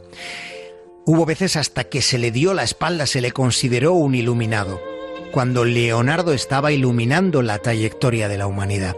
Fue uno de los seres más fascinantes de todos los tiempos, alguien con una capacidad de observación descomunal. Por eso, con Leonardo siempre hay más. Continuará. Quédate con lo mejor en Onda Cero.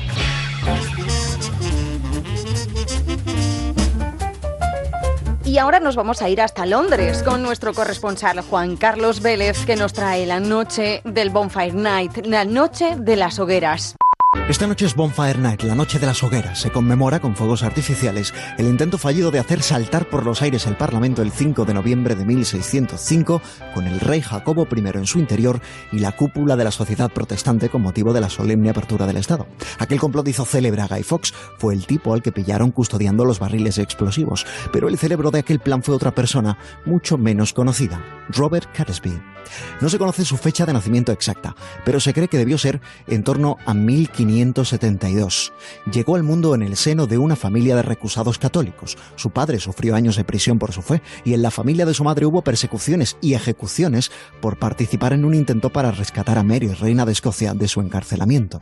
Pese a ello, se casó con una protestante de buena familia, Catherine Lake, lo que le permitió esquivar por un tiempo a la persecución a quienes practicaban el catolicismo. Cuando su mujer murió en 1598, Robert Caresby empezó a radicalizarse, camino de la versión más fanática del catolicismo, lo que le llevó a participar en la rebelión de Essex para destronar a la reina Isabel I. Aquello fracasó, fue capturado y le impusieron una multa que le obligó a vender todas sus propiedades. Robert Caresby esperaba que el rey Jacobo I fuera más tolerante. A fin de cuentas, su madre, Mary, reina de Escocia, era una devota católica. Pero no fue así. Mandó al exilio a jesuitas y católicos y reinstauró las multas por ejercer el catolicismo en Gran Bretaña. Caresby era un hombre extraordinariamente carismático, lo que le permitió reclutar a más hombres en situación similar a su causa. Cuando se hubo hecho de la confianza de algunos de ellos, en 1604 ideó el plan para volar por los aires el Parlamento. En ese lugar desde el que nos han hecho tanto mal y por ventura de Dios, encontrarán su castigo, dijo a Thomas Winter, uno de sus hombres. Guy Fawkes llegó después al grupo. Todos hicieron un juramento de secreto en la parte trasera del pub Duck and Drake en el Strand londinense. El plan consistía en alquilar una cámara subterránea junto al Parlamento, donde almacenaron 36 barriles de dinamita el 20 de julio de 1605. Tuvieron que esperar mucho, porque la apertura del Estado, el inicio de la legislatura, se retrasó a causa de la peste hasta el 5 de noviembre. Guy Fawkes debía encender la mecha, y escapar en un barco por el río Támesis. Al mismo tiempo que el Parlamento saltaba por los aires con el rey en su interior, se produciría un alzamiento en las Midlands, en el corazón de Inglaterra, para secuestrar a la princesa Elizabeth. Pero el plan se deshizo en pedazos. Uno de los miembros envió una carta a un familiar avisándole de no pisar la Cámara de los Lores aquel día, una misiva interceptada por el espía mayor del reino, Sir Robert Cecil. Aquello llevó a la captura, la noche del 4 de noviembre, de Guy Fawkes. De camino hacia las Midlands, Robert Caresby supo que su plan de volar por los aires el Parlamento con el rey en su interior había fallado, pero decidió seguir adelante con sus 35 hombres, aunque algunos se retiraron. Otros tuvieron un accidente con parte de la dinamita que portaban. Algunos quedaron gravemente heridos, pero lo peor fue que aquello dio la voz de alarma el 8 de noviembre, se vieron rodeados en el interior de una propiedad en Staffordshire. El sheriff de Worcester, Richard Walsh, y sus 200 hombres armados con mosquetes habían encontrado a los conspiradores de la pólvora, como se les conoció. Robert Caresby fue alcanzado por un tiro durante la escaramuza. Todavía fue capaz de arrastrarse hasta el interior de la propiedad campestre que habían ocupado para morir allí. Su cuerpo fue encontrado, fiel a su fe hasta el último suspiro, abrazando un retrato de la Virgen María.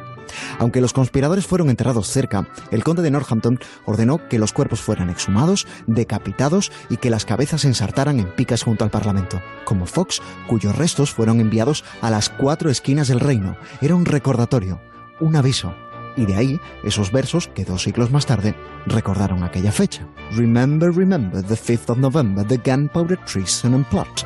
And know of no reason why the gunpowder treason should ever be forgot. Rocío Santos, quédate con lo mejor.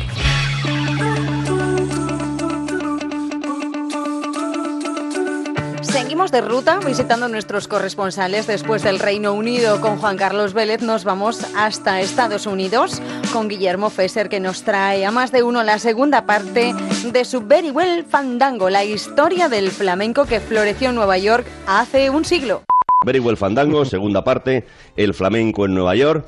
Y ahora, atención, cómo pasar con gracia y salero, arsa y toma, arsa y toma, del Halloween a las alegrías. Es complicado, lo reconozco, pero en este programa estamos para aceptar retos profesionales y vamos a intentar salir airosos de la prueba. Atención, Fran Montes, preparado, calientas que vas a salir, que suene la música de la familia Monster. Nervios.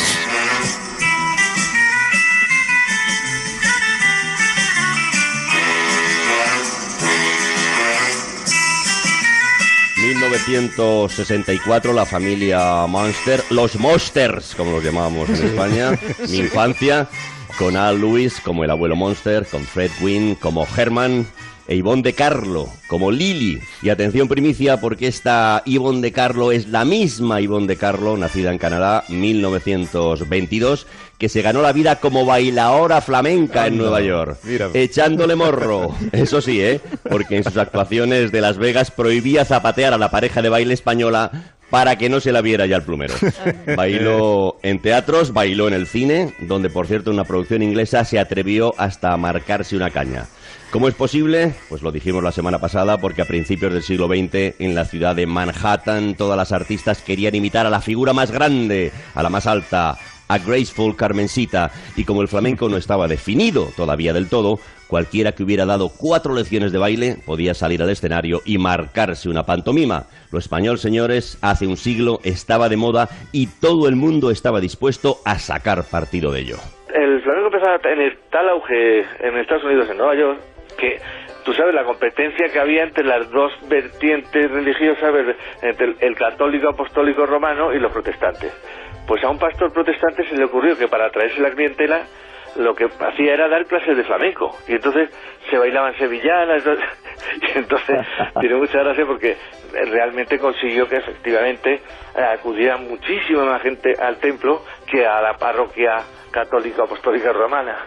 Y entonces encuentro prensa allí contándolo y aquí en España la prensa diciendo que estos degenerados, que dónde van a llegar, ahí cantando cantando flamenco en la iglesia donde esto fíjate en, a finales del siglo XIX esta voz, para los que no pudieran acompañarnos la semana pasada, es la de José Manuel Gamboa, autor de un maravilloso libro de investigación titulado Mundo, o de cómo Nueva York le mangó a París la idea moderna del flamenco. Según Gamboa, bailadoras como Graceful Carmencita iban de gira a Estados Unidos acompañadas por, atención, una estudiantina.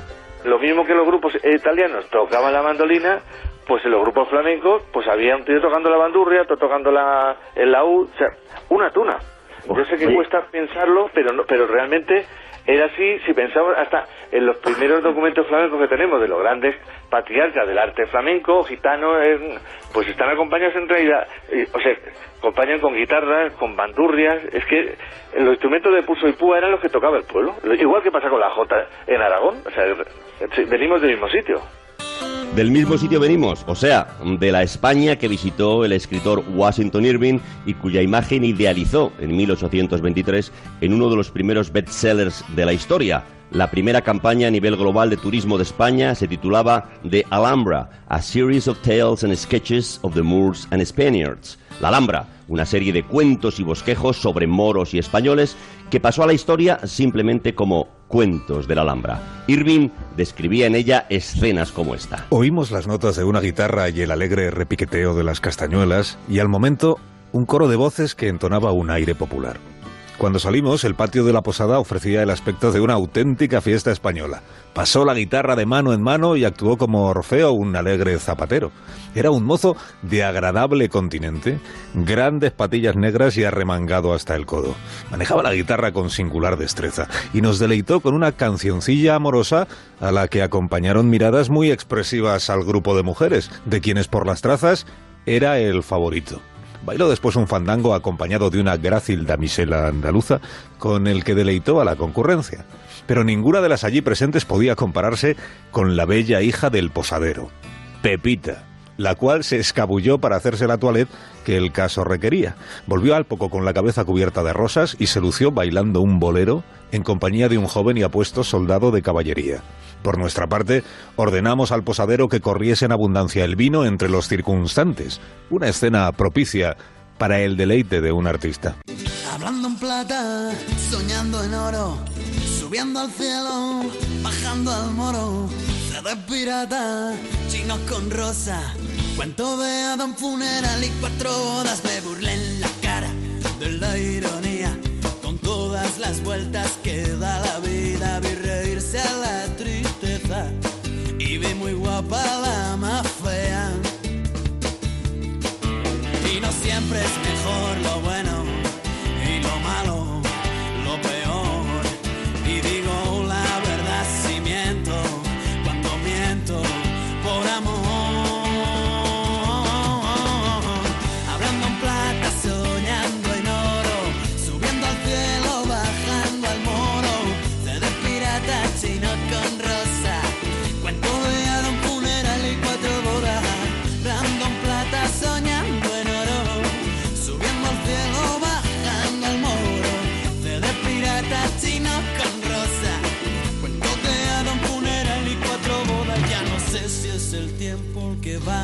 deprisa, voy yo muy despacio, nadie me avisa. Si algo que sube vuelve a bajar, si algo mojado se puede secar. Yo ya no río si estoy contento, ya no lloro por el dolor, ya no sé si estoy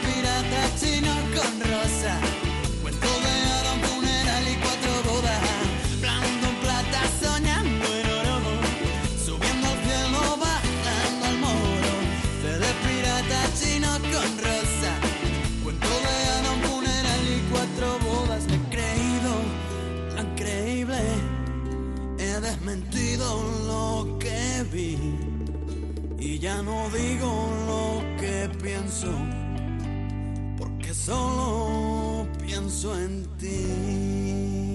En Onda Cero, quédate con lo mejor. Rocío Santos. Raudo y veloz venía nuestro colaborador Goyo Jiménez a los estudios de Onda Cero esta, esta misma semana, pero oh cielos, que se ha topado con uno de los mayores atascos que ha vivido en la ciudad de Madrid. Lo escuchamos. Llamo para darte una buena noticia, Carlos, y es que eh, acabo de batir un récord que parecía imbatible en la ciudad de Madrid, para que conozcan las distancias, de Plaza de España a Moncloa, una hora y media en el coche. Es decir, eh, quiero agradecer este momento, quiero agradecerlo al ayuntamiento, a los gestores de tráfico, quiero agradecerlo emocionado. Y nada, decir simplemente que como no va a haber contaminación, si estás ahí con el coche encendido, y que esto puede servir como acicate para, la, para el turismo, porque para qué irte a Indonesia o a Sri Lanka o a otros países con un tráfico nefasto si lo puedes disfrutar en la capital de tu propio país. Eh, más o menos este es el mensaje que quería transmitir, un mensaje positivo. Siempre, sin duda. ¿Y el coche es diésel o...? Era diésel.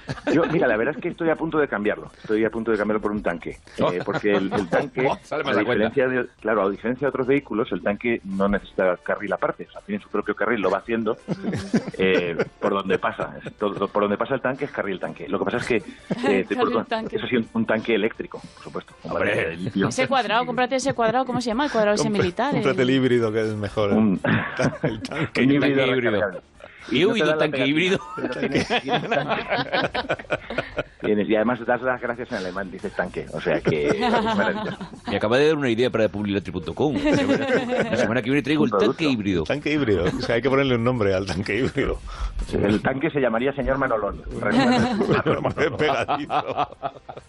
Oye, Goyo, que no, que no te entretenemos más, que tendrás que seguir atascado. Eh, Sí, claro, porque estoy- si no estoy haciendo poco obstáculo y tengo que moverme un poco de carril a carril. La idea Claro, es ir claro, cambiar de opinión, quitar, eh, bloquear, bloquear a la gente. que- O sea, quedarte en los cruces, por ejemplo. Se Es escucha, ¿no? Se escucha, ¿no? Lo mejor de, de los atascos es escuchar Onda Cero.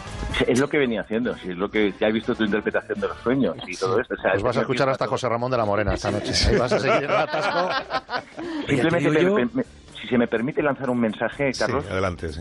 a todos los madrileños, el, el intermitente, el intermitente no, no es un botón que te autorice a hacer lo que quieras. Es decir, el intermitente sirve para pedir permiso, para incorporarte, por ejemplo. No sirve para decir, me meto ahora porque le he dado al botón o paro lo que son 15 minutos a tomarme un cortado.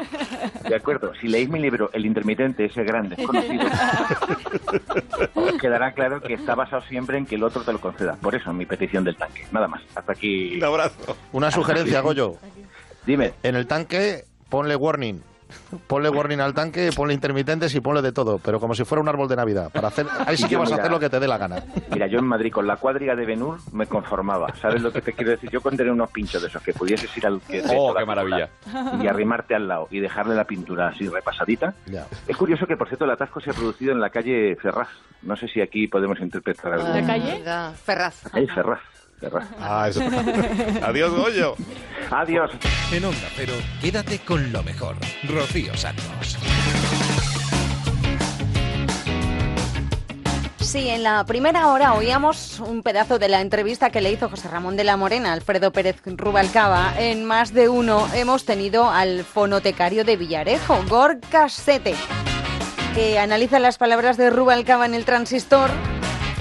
Y estas son las conclusiones que saca Gorka Sete, Leo Harlem. Luego dirán que en este programa hay demasiados colaboradores, pero es que no podíamos dejar pasar la oportunidad de fichar a, a Gorka Sete. Recurrimos a él todas las semanas, pues digo, vamos a darle ya un, un puesto permanente, fijo. En el Qué programa. maravilla. Buenos días de nuevo, Gorka. Hola, buenos días. ¿Cómo ¿Qué tal estamos? Bien, gracias. Muy bien. Sí, sí, sí. Yo estoy encantado de estar aquí, pero lo que sí que le pido, por favor, es que no me entretenga mucho, que tengo una montaña de Revox que transcribir esta mañana. Así, mucha grabación, que, me van a que amontonar no he explicado que eh, Gorka Sete, bueno, los oyentes más fieles ya lo saben, es el fonotecario del comisario Villarejo y se dedica a organizar y transcribir todas sus cintas, sus, sus grabaciones. Nos parecía interesante contar con su testimonio también hoy, porque sabe que estuvo el exministro Pérez Rubalcaba eh, anoche con José Ramón de la Morena. En el- Ah, sí, ah, sí, ya, ya le escuché. Menudo pájaro, menudo pájaro. Sí, pues ahora lo comentaremos con José Ra y con... Pero antes voy a recordar a los oyentes lo que dijo el señor Pérez Rubalcaba es- en el transistor anoche, aquí en Onda Cero. Como lo ha grabado todo, si, si me ha visto, seguro que estoy grabado, ¿no? Segurísimo. Luego saldré. Sí. Pues te digo que no voy a salir. Tengo la conciencia de que no va a salir nunca mi voz. eh, No, no va a salir nunca.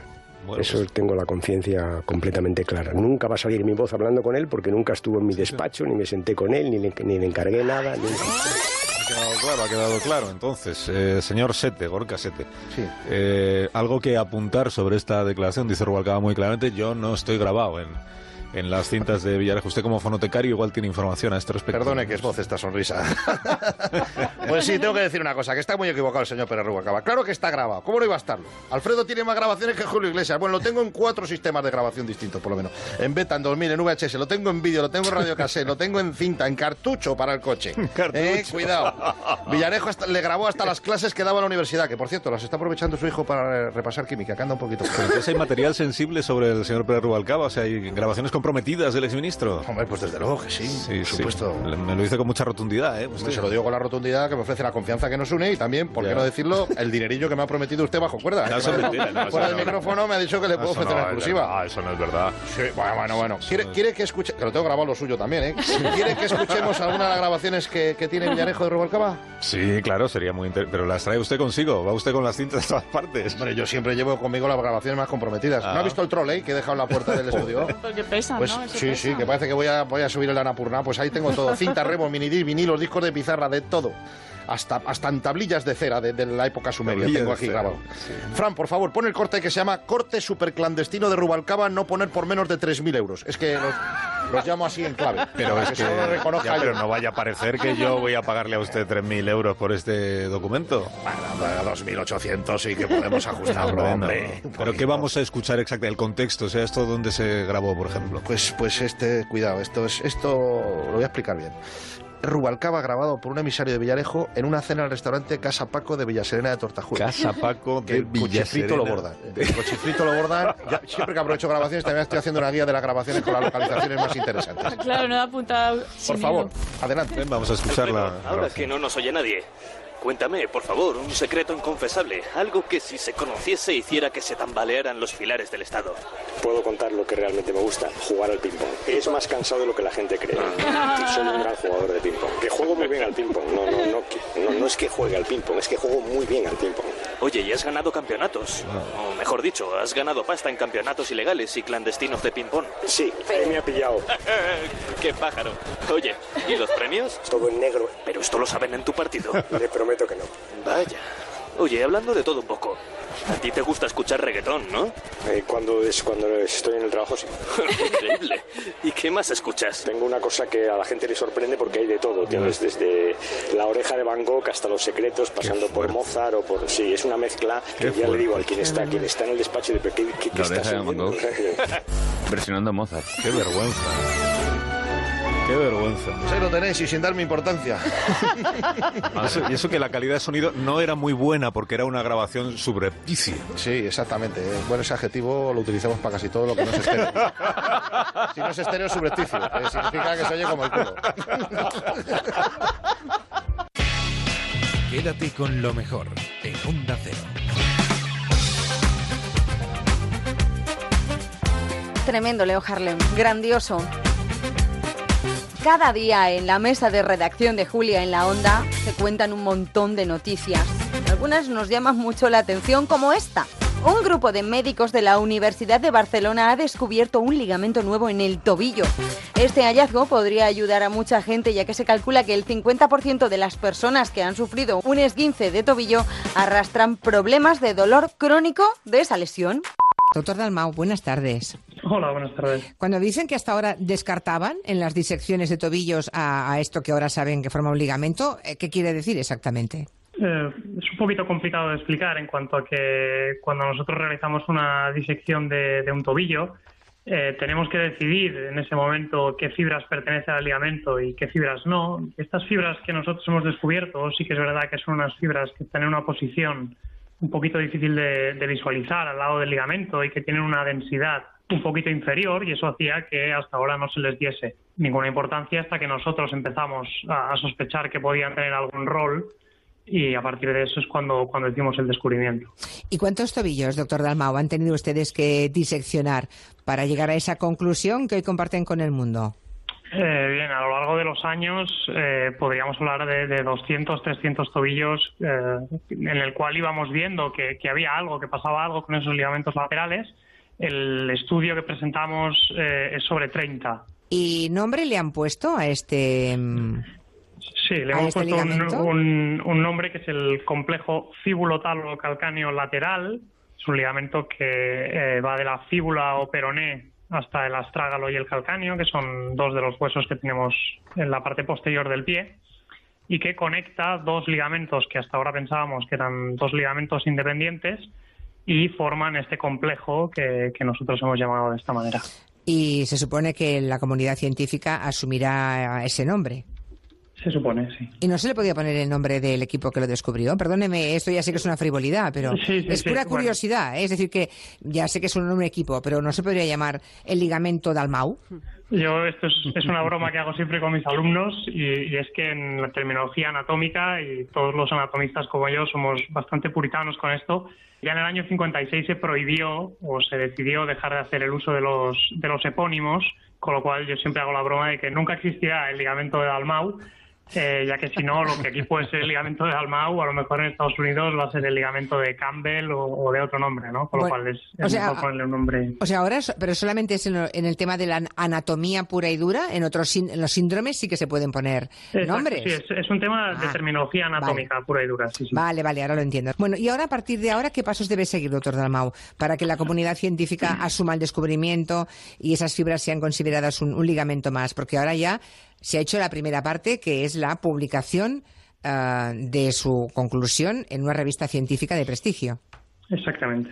Ahora los siguientes pasos es eh, ampliar este estudio, a- que es un estudio puramente anatómico, un estudio de disección, con estudios biomecánicos eh, para definir exactamente la función que van a tener estas fibras dentro de esos ligamentos laterales, estudios histológicos para estudiar exactamente qué tipo de tejido es eh, estas fibras que conectan los dos ligamentos, si son tejido 100% ligamentoso o tiene algunas otras características, para terminar de saber exactamente ah, qué es esta estructura, cómo va a funcionar y sobre todo qué es lo que habrá que hacer cuando, cuando se lesione. Porque habrá que operar o no. Como hay, lo digo porque hay dos tipos de ligamentos, ¿no? Los que cuando hay una lesión cicatrizan solos y los que no hay más remedio que abrir y, y operar, ¿no? ¿Este de, de cuál es? ¿De los primeros o de los segundos? Pues este sería de los que cuando se lesionan no van a tener la capacidad de cicatrizar por sí mismos, con lo cual si los síntomas que que produce su lesión son suficientes como para motivar una cirugía, la única forma de, de curarlo va a ser pasando, pasando por quirófano. Esto es porque durante este estudio definimos parte de, de la estructura de este ligamento como una estructura intracapsular que está dentro de la cápsula articular del tobillo y eso es lo que explica, como decíais antes, el por qué hay tantísima gente que después de un esguince de tobillo, a pesar de que hace el tratamiento de inmovilización, de rehabilitación correcto, sigue teniendo dolor. Hasta ahora se pensaba que con la inmovilización todos los ligamentos curaban y justo ahora nos damos cuenta Que ese no, que ese no. hay que hacer una pequeña intervención. Por cierto, si algún oyente, que seguro que de entre los miles que están escuchándonos, habrá un montón que tienen ese dolor crónico en el tobillo, em, que han pensado siempre eso, eh, un esguince mal curado. Como médico, ¿usted qué le recomienda? Porque de entrada, como vuelvan a su traumatólogo, igual aún no sabe que existe este ligamento. ¿Qué hacen ahora? Bueno, pues la cosa sería primero mm, definir cuánto dolor tienen, por ejemplo, cuántos días a la semana tienen molestias en ese tobillo, si son muy propensos a volver a, tener esguinces de tobillo y que realmente cuantifiquen, sabiendo que es una molestia que solo se va a poder solucionar con una pequeña cirugía. Ahí es cuando tenemos que valorar riesgo-beneficio para saber si realmente tengo suficiente dolor como para pasar por quirófano o si haciendo un poquito de rehabilitación, con vendajes y con un poquito de musculación conseguimos eh, mitigar esas molestias lo suficiente como para no tener que, que acudir a la cirugía. Doctor Dalmau, enhorabuena por ese descubrimiento y muchísimas gracias por atendernos. Muchas gracias.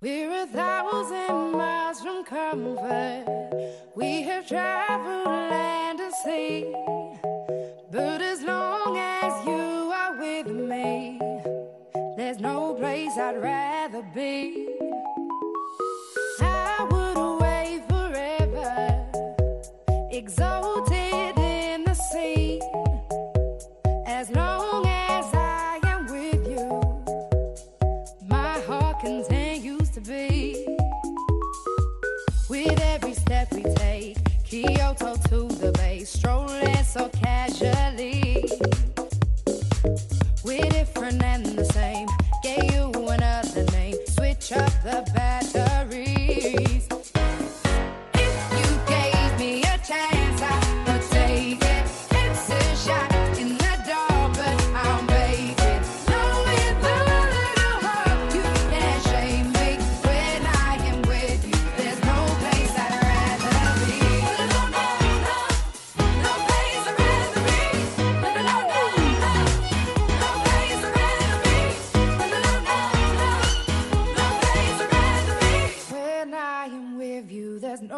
place I'd rather be.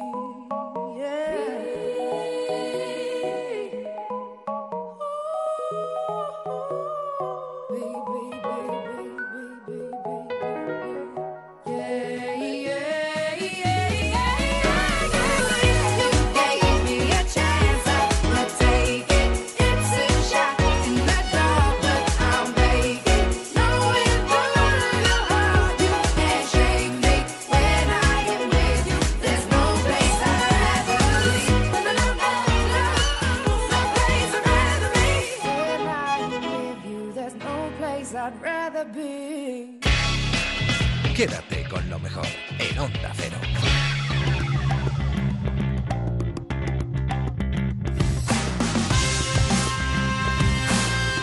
Cuando uno no está enfermo no se da cuenta de muchas de las cosas que a los enfermos sí que les molesta, muchas de las trabas que hay, por ejemplo, en la carretera.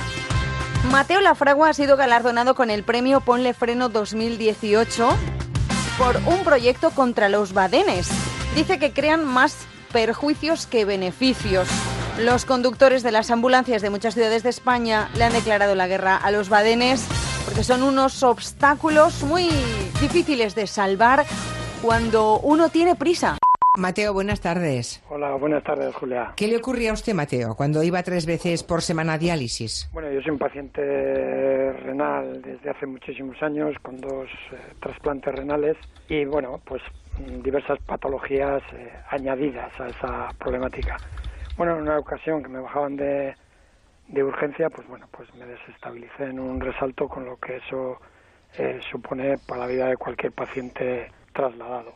Luego en los años de, de diálisis, pues bueno, la diálisis al final es una máquina donde estás allí cuatro horas, donde te limpian la sangre durante las cuatro horas para que vuelvas, pues bueno, a poder vivir al día siguiente para volver a repetir un día un día después, ¿no? Entonces sí que se estaban dando muchos eh, muchos casos, aparte del, del agotamiento y pérdida de salud que va suponiendo la diálisis, que tú ves cómo te va comiendo, pues son fundamentalmente los, los regresos a casa por encima de estos resaltos suponían, entre otras cosas, eh, riesgos de sangrado en la zona de punción en, en la fístula. Además, el sangrado en esas ocasiones es un sangrado importantísimo que puede obligar a la ambulancia a, tener que volver al hospital.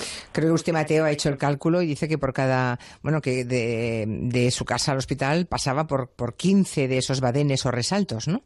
19 exactamente. 19, qué barbaridad. Claro, cuando uno está sano, cuando uno no tiene ningún problema, no somos conscientes de lo que ocurre a otras personas. Y yo creo que está muy bien, Mateo, que usted emprenda este, un poco esta campaña, porque como usted lo habrán vivido y sentido muchísimas personas en su misma situación, otras con otros problemas de salud, seguro, cosa que a un sano pues pasa por ahí y solamente el cuerpo sí ves que notas que se mueve, pero que no pasa nada, ¿no?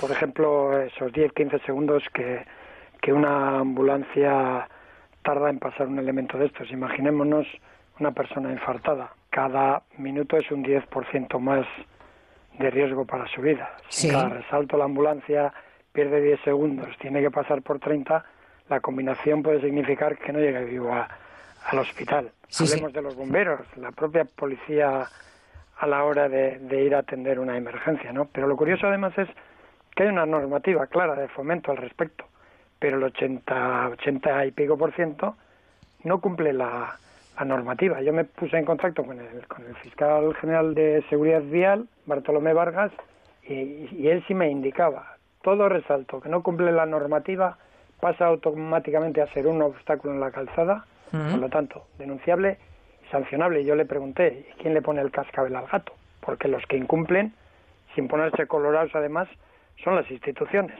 Ya, claro. Porque la normativa que marca exactamente, es que ahora me pilla usted en falta. Yo no sé eh, cómo debe ser un resalto para que sea legal.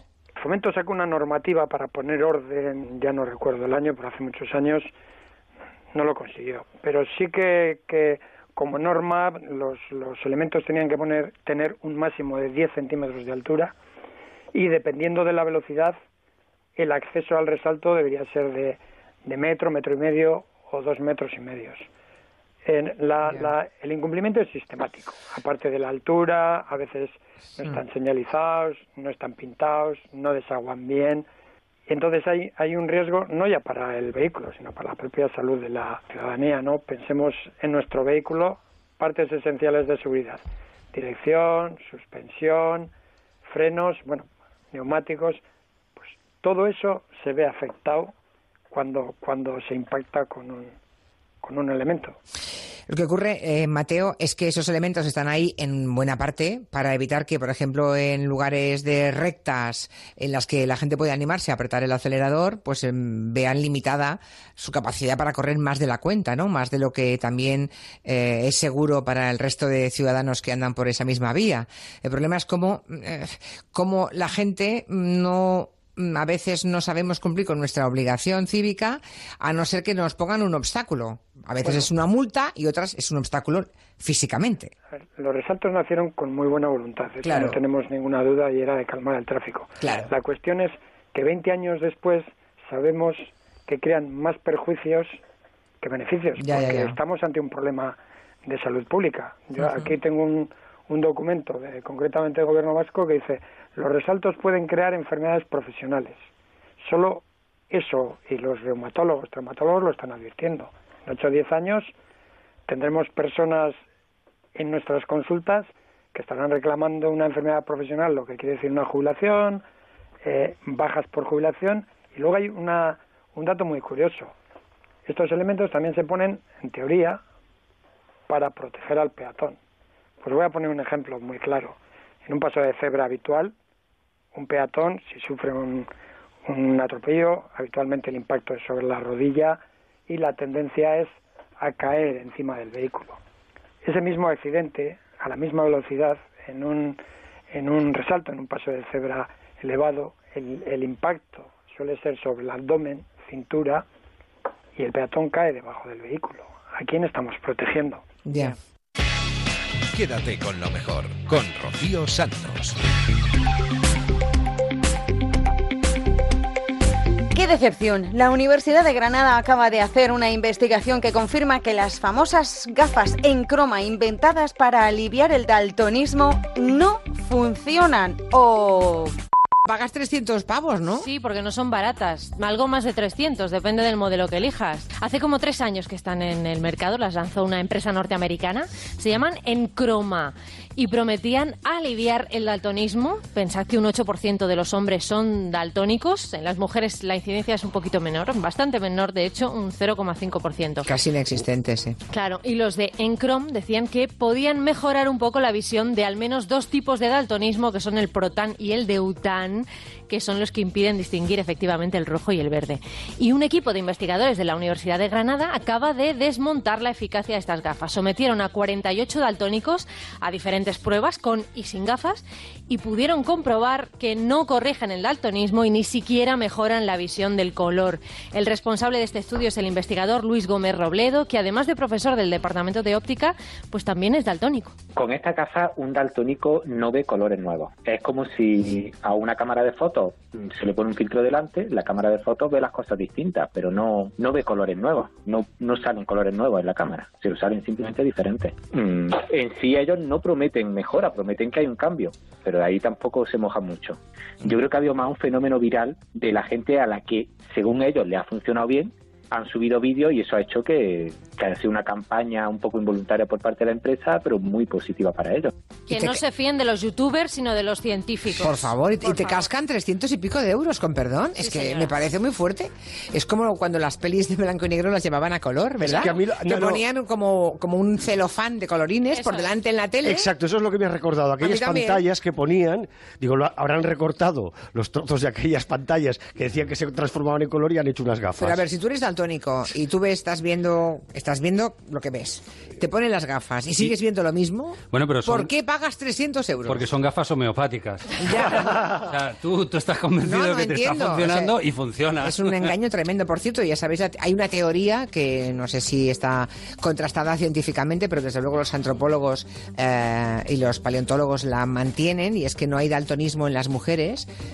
Hay una mínima incidencia, ¿eh? Decías un 0, algo, ¿no, Sí, Anne? Frente al 8% de Frente al los hombres. 8%. Es evidente que prácticamente no hay ninguna mujer con daltonismo y muchos hombres. La teoría evolutiva que ponen sobre la mesa es que para la hembra de la especie era muy importante distinguir el verde del rojo para alimentar bien a las crías. O sea, no te da lo mismo mm, coger una manzana verde que una manzana roja, ¿no? Bien, en cambio, para ir a disparar a un oso te da igual que el oso sea verde que que sea amarillo. O sea, tú disparas al El oso, oso es oso. y el oso sí, para casa. O sea, Como que para, encuentres un oso amarillo. o sea que en esa Da igual. en esa división en la división de funciones, digamos, para el cazador le era indiferente, con lo cual se podía permitir ser daltónico, pero para el recolector era fundamental distinguir bien los colores. No sé si la teoría es- se asienta sobre hechos científicos, pero desde luego es plausible. Habrá que llamar a Arsuaga otra vez. Eh, habrá que, bueno, a Arsuaga siempre hay que llamarle, siempre hay que llamarle. En Onda Cero, quédate con lo mejor. Rocío Santos.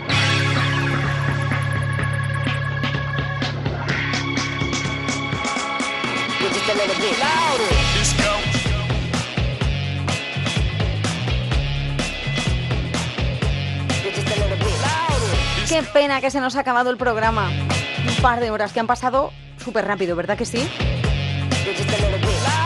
Bueno, pero volvemos la semana que viene, la madrugada del viernes al sábado, a eso de las 4 o 3 en Canarias. Aquí estamos puntuales a nuestra cita, con muchos más recortes de todo lo que ha pasado en Onda Cero, con muchos más resúmenes, con muchas más entrevistas, música, actualidad, diversión. Antes de irnos, ya sabéis que os vamos a dejar con los gazapos de Julia en la onda, con el Somos Humanos. Que disfrutéis mucho de la semana. Adiós. Dice... ¿Qué dice? Doctor, doctor... Hoy, hoy, hoy, hoy. ¿Por qué no me receta ácido acetil salicílico? Ácido acetil salicílico, doctor. Esto es un chiste. Y el doctor le dice, oye, ¿quieres decir aspirina? Dice, ay, es que nunca me sale el nombre. Fuera de la sala. Bájenle a calabozo. Interpretan a 15, 16, 17 personajes. A mí tres narices me importa. O sea que... Mucho velcro, ¿no? Ahí. No, el velcro no se puede utilizar porque como están todos microfonados, de repente pues se oye... No, no, y eso está prohibidísimo. Están todos microfonados, eh, pues se oye... Que quede muy claro. Y ojo, Clara Jiménez Cruz y Julio Fuentes. ¿Esta persona quién es? Julio Fuentes. No lo conozco. Te ha traicionado un poco el subconsciente. mm, ¿Cómo se llama? Raquel. Que es que no te enteras. ¿Por qué? Porque has dicho Julio Fuentes y es Julio Montes. ¿Te has enterado ya? En su cara le digo, hola Julio Fuentes. Minuto tiparraca la tía. Enseguida abrimos, ¿Eh? abrimos, Cheneta, abrimos la masterclass. Chinita tú, chinito yo. Bueno, pues eso, enseguida estamos con la doctora Monge. Es la doctora Concha Monge. Buenas tardes, Concha. Hola. ¿Aló? ¿Están ahí mis vidas? ¿Están ahí? Hola, hola. ¿Me escuchan? Doctora Monge, ahora sí. ¿Me oyen? Ahora sí, hola, se me oye, ¿no? Me sienten, Perfecto. me escuchan, me oyen, me. Concha Monge. Me río. Perfecto. Es la doctora Concha Monge. Una especie de robot humano. Yo diría que es una serie que se han pasado del periodo gótico. Ah. Si estuviera aquí nuestro querido Juan Adrián Sens, diría, qué horror, qué horror. Es cuando los del gótico ya se vuelven majaretas todos y se transforman en churriguerescos. Bueno, están todos diciendo que no es el gótico, que que es el barroco. ¿Te has enterado ya? Sí, es la- he dicho gótico. Sí, sí. No, no, es Y barroco, yo no lo he perdón. corregido. Perdón, es barroco, Es es, barroco, la es época barroca. Eso lo sabe todo el mundo y yo también lo sé. Que me perdone Juan Adrián Sens. No, no, no, no, no. Por favor, repasen los libros de la EGB. Una vez más somos humanos. Pues sí, hijo, sí. Yo por culpa de Goyo llené mi No, coche no. de diésel de Falso. gasolina en una ocasión. La culpa es tuya, Gregorio, tuya. Lo peor no, es que no me di cuenta ahí, sino que seguía hablando en el por la carretera. ¡Tonta! Y a los mm, 500 metros el coche hizo... Ra, ra, ra, pa. No puedo, no puedo. Ra, ra, ra, pa. Y ahí me quedé. Qué tonta es. Lo que llega ahora en Onda Cero es Olor a Cine de la mano de Julia Otero. Julia, buenas tardes. Muy buena. Muy buenas tardes, Elena. Olor a cine y olor a buen vino. No, me, me- me gusta mucho, me gusta mucho. Porque ya sabes que esta es tierra de grandes caldos, de grandes vinos. Por cierto, si notas que hablo mucho, sí. Eh, que sepas que yo normalmente mm, como con vino, digo como con agua, pero hoy no. ¡Viva el vino! Y la mujer. y la rosa que calienta nuestro sol. Entonces, hoy me he tomado un vino de rueda, ha venido mi amigo Santiago Mora. Venga, vamos a tomar un vino. Bueno, no, no, yo- no yo sola, ¿eh? No, no. Todo el todos los miembros del equipo, Madre mía. Incluido Quintanilla. Viva España, viva el rey, viva el orden y la ley. Y estamos pues que en un tono distinto a otros días.